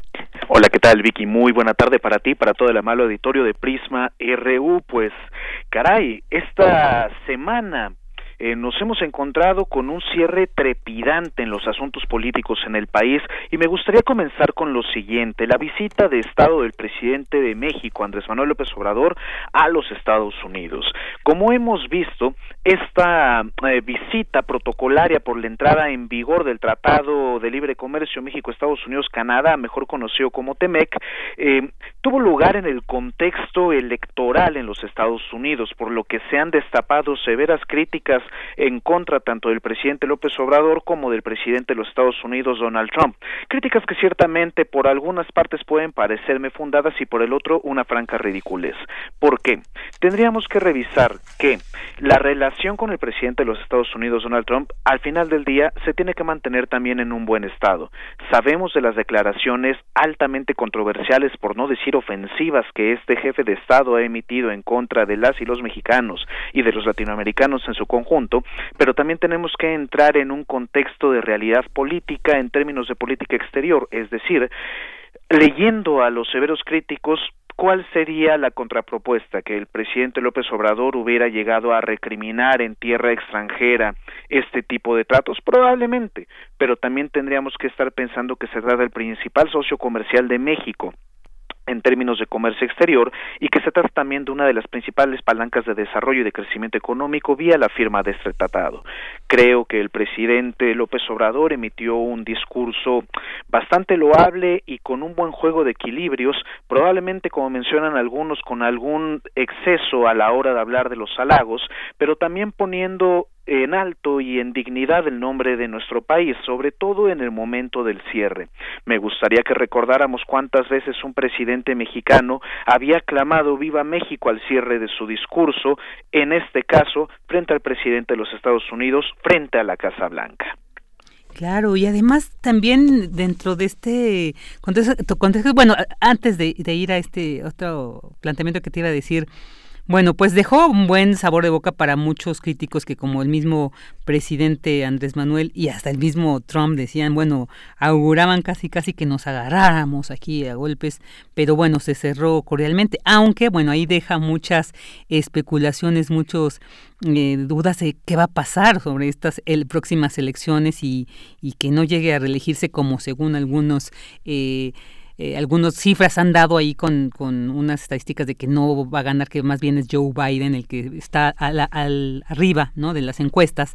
Pero bueno, ahí dejó esto, bueno, ya esperaremos, pero esta primer visita, además la primera del presidente, ¿no? Muy importante. Oye, pero además esto de, de la detención de César Duarte, que se da en este contexto tan álgido, previo al, al encuentro, y después, ¿cómo podríamos leer esto, Javier?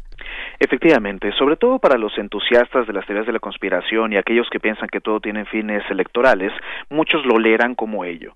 En México estamos también a punto de entrar en proceso electoral para el año 2020-2021 para la elección de nuestro Congreso de la Unión, es decir, varias diputadas y diputados ya podrán enfrentar un proceso de posible reelección o simplemente se alternarán las personas en los escaños para las próximas elecciones en el año de 2021. Esta detención de César Duarte se puede marcar en este contexto probablemente, pero recordemos que el proceso electoral todavía no ha comenzado siquiera. En consecuencia, creo que lo que tendríamos que estar hablando en realidad sería el buen trabajo de la Fiscalía General de la República y ver este cambio de 180 grados que ha dado la Fiscalía desde su conversión de aquella corrupta y vieja Procuraduría General de la República, sobre todo pensando en la vieja y cansada Procuraduría de Murillo Cara. ¿Por qué? Hemos visto que desde el tiempo final del sexenio de Enrique Peña Nieto ya se encontraban estas persecuciones, estas causas criminales en contra de varios exgobernadores, dicho sea de paso, es signo priista, que algunos hoy se quieren lavar las manos y desconocer en su historia partidista.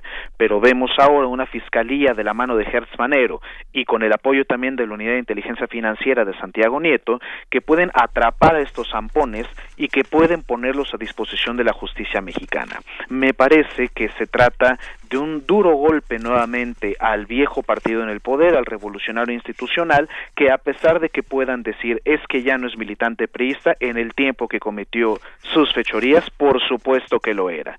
No estaban enterados, me parece que eso sería una aseveración sumamente irreal e irresponsable. Vale la pena mejor que los viejos partidos tengan muy presente que estos delitos ahora se están persiguiendo, que la corrupción, cuando menos desde la parte narrativa, no tiene lugar, y lo que se me haría más interesante, con la llegada de Emilio Lozoya y ahora con la próxima llegada de César Duarte, ¿Qué tipo de tratos se les podría ofrecer por parte desde la Fiscalía? Y me refiero a tratos dentro del terreno de la ley, es decir, con la cooperación que ellos puedan brindar para atrapar a peces más grandes, ¿qué es lo que podrán decir?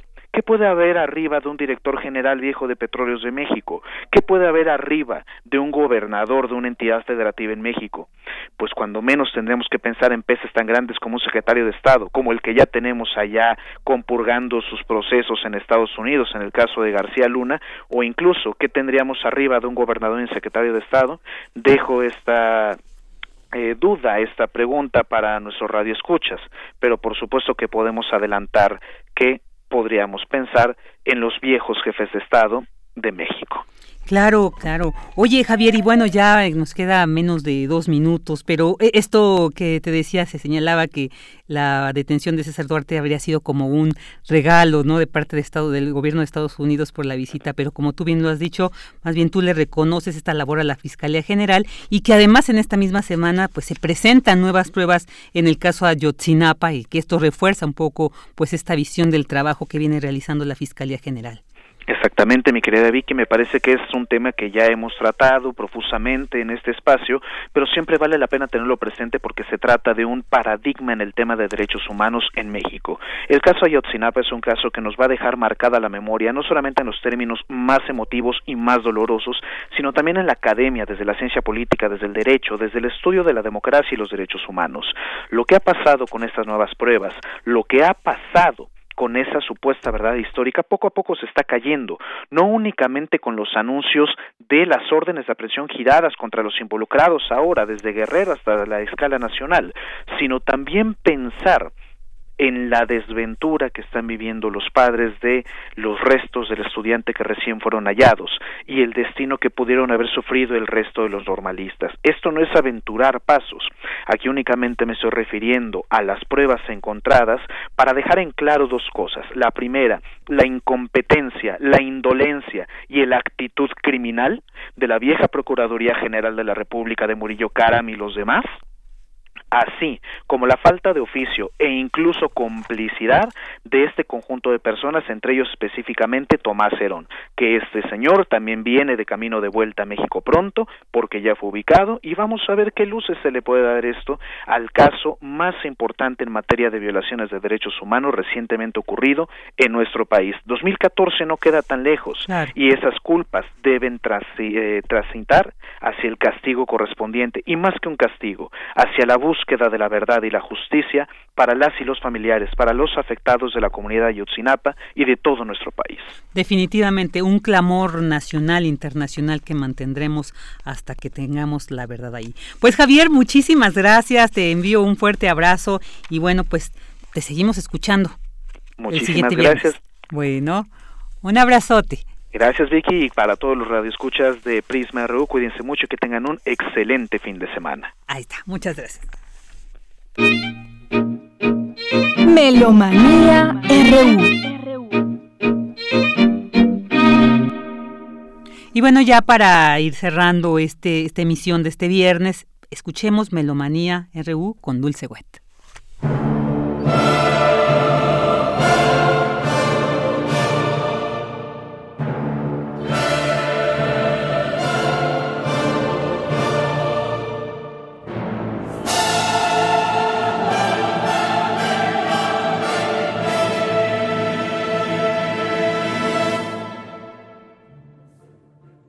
Muy buenas tardes amigos melómanos de Prisma RU.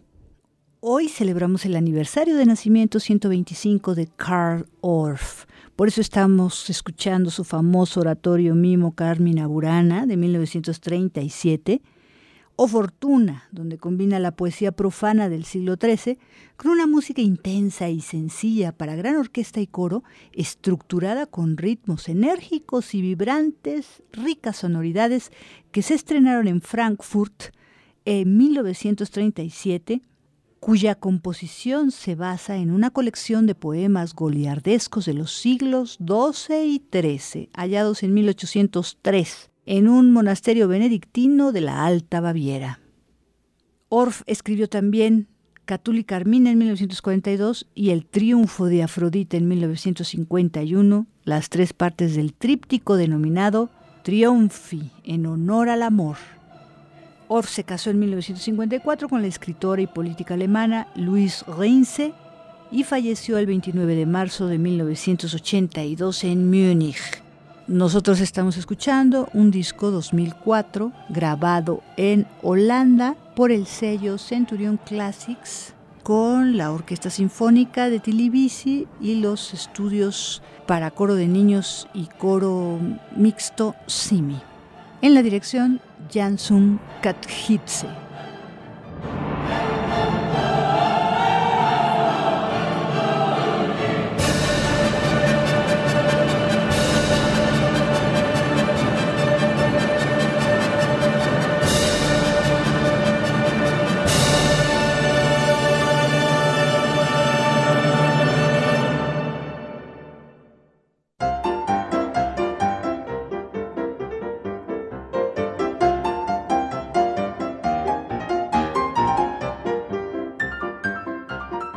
Apenas el 8 de julio pasado, hace dos días, estamos celebrando los 120 años de George Chaintal.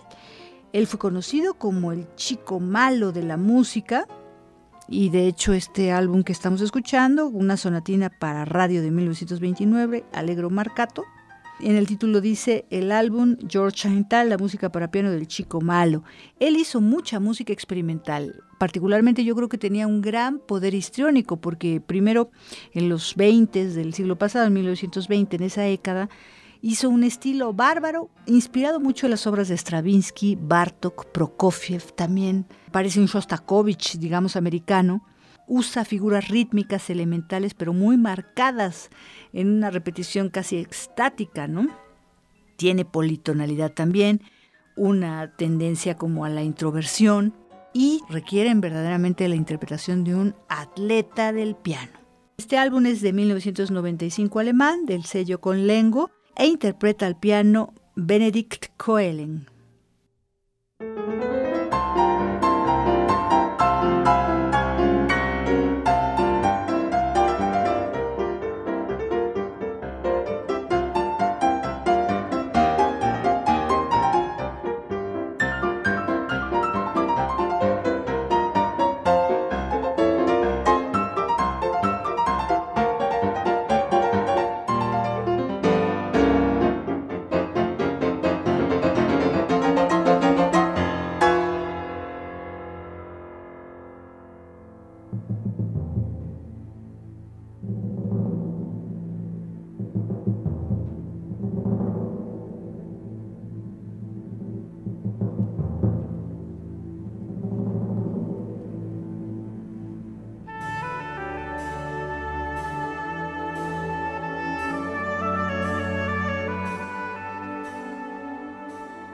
Otro lado, tenemos que recordar el fallecimiento del genial compositor italiano Ennio Morricone, quien falleció el pasado 6 de julio de este año 2020.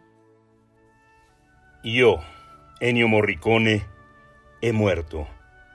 Lo anuncio así a todos los amigos que siempre me fueron cercanos y también a esos un poco lejanos que despido con gran afecto. Pero un recuerdo particular es para Pepucho y Roberta, amigos fraternos muy presentes en estos últimos años de nuestra vida. Hay solo una razón que me empuja a despedirme de este modo y a tener un funeral privado. No quiero molestar. Saludo con mucho cariño a Inés, Laura, Sara, Enzo y Norbert por haber compartido conmigo y con mi familia gran parte de mi vida.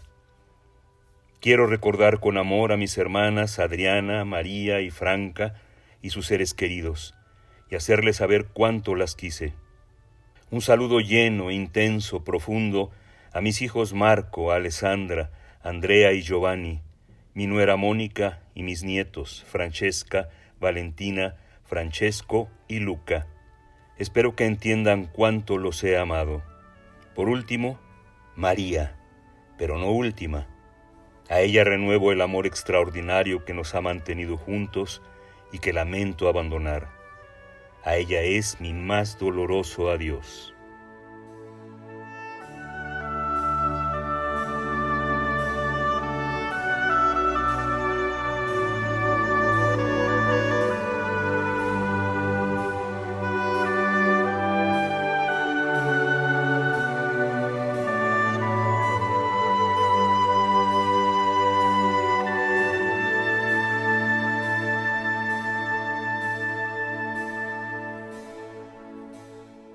Compositor, orquestador, director y trompetista, que escribió música en una amplia gama de estilos, más de 400 partituras para cine y televisión, así como más de 100 obras clásicas. Lo recordamos con El bueno, el malo y el feo. Ahorita estamos escuchando Gabriel's Oboe.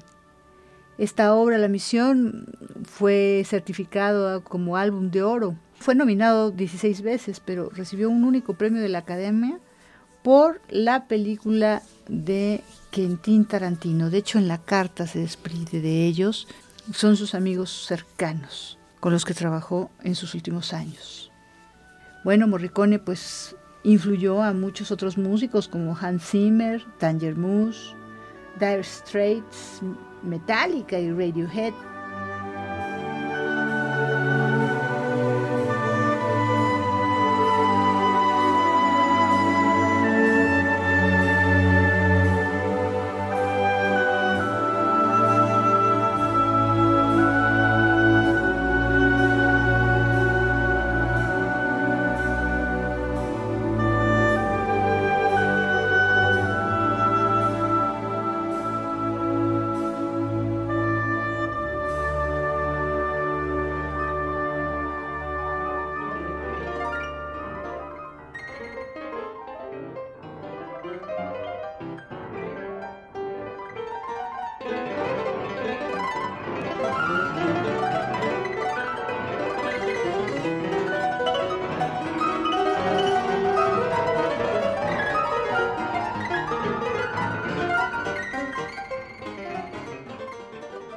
También estamos recordando el fallecimiento de Conlon Nancarrow en 1997, quien nació en Texarkana, Texas, en 1912. Desde muy joven, a pesar de estar inscrito en la escuela local, estudiaba por su cuenta y hacía temas experimentales, leía libros de conocimiento general, fue un autodidacta completo.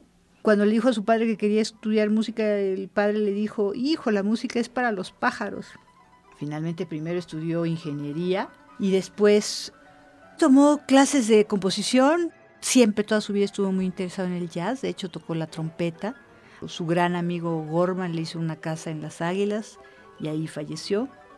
La escritura de Nan Carrow básicamente consistió en la perforación de rollos para piano mecánico que se reproducían automáticamente. De hecho, estamos escuchando un gran piano Bosendorfer con un sistema ámpico de 1927 en uno de sus estudios, el número 48, que compuso en 1980 de una gran complejidad porque es para dos pianos mecánicos, autónomos por un lado porque hay una composición 48A y 48B que después se mm, tocan simultáneamente y que fueron una comisión que se hizo para emisiones de música contemporánea en la radio europea en 1975 se pudo estrenar todo esto en Brennen en 1980 y se tocó también en Donaje Shingen en 1997.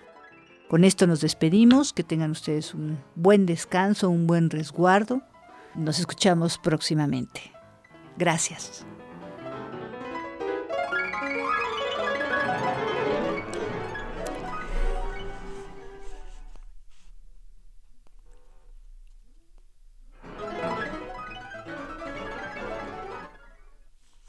Bueno, ya escuchamos ahí a Melomanía con Dulce Wet. Muchas gracias, Dulce, por estas siempre tan interesantes comparticiones que nos haces.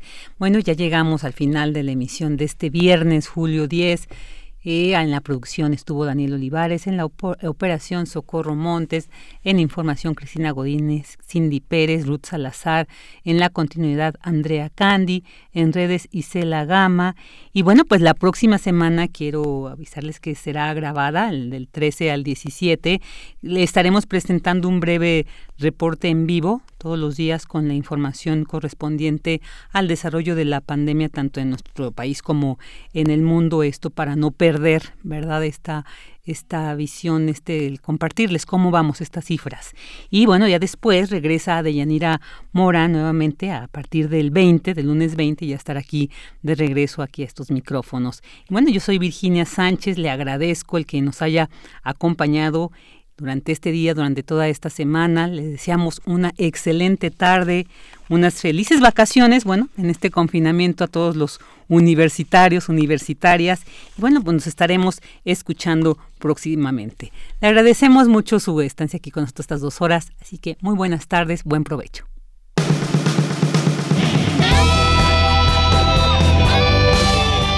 Prisma RU.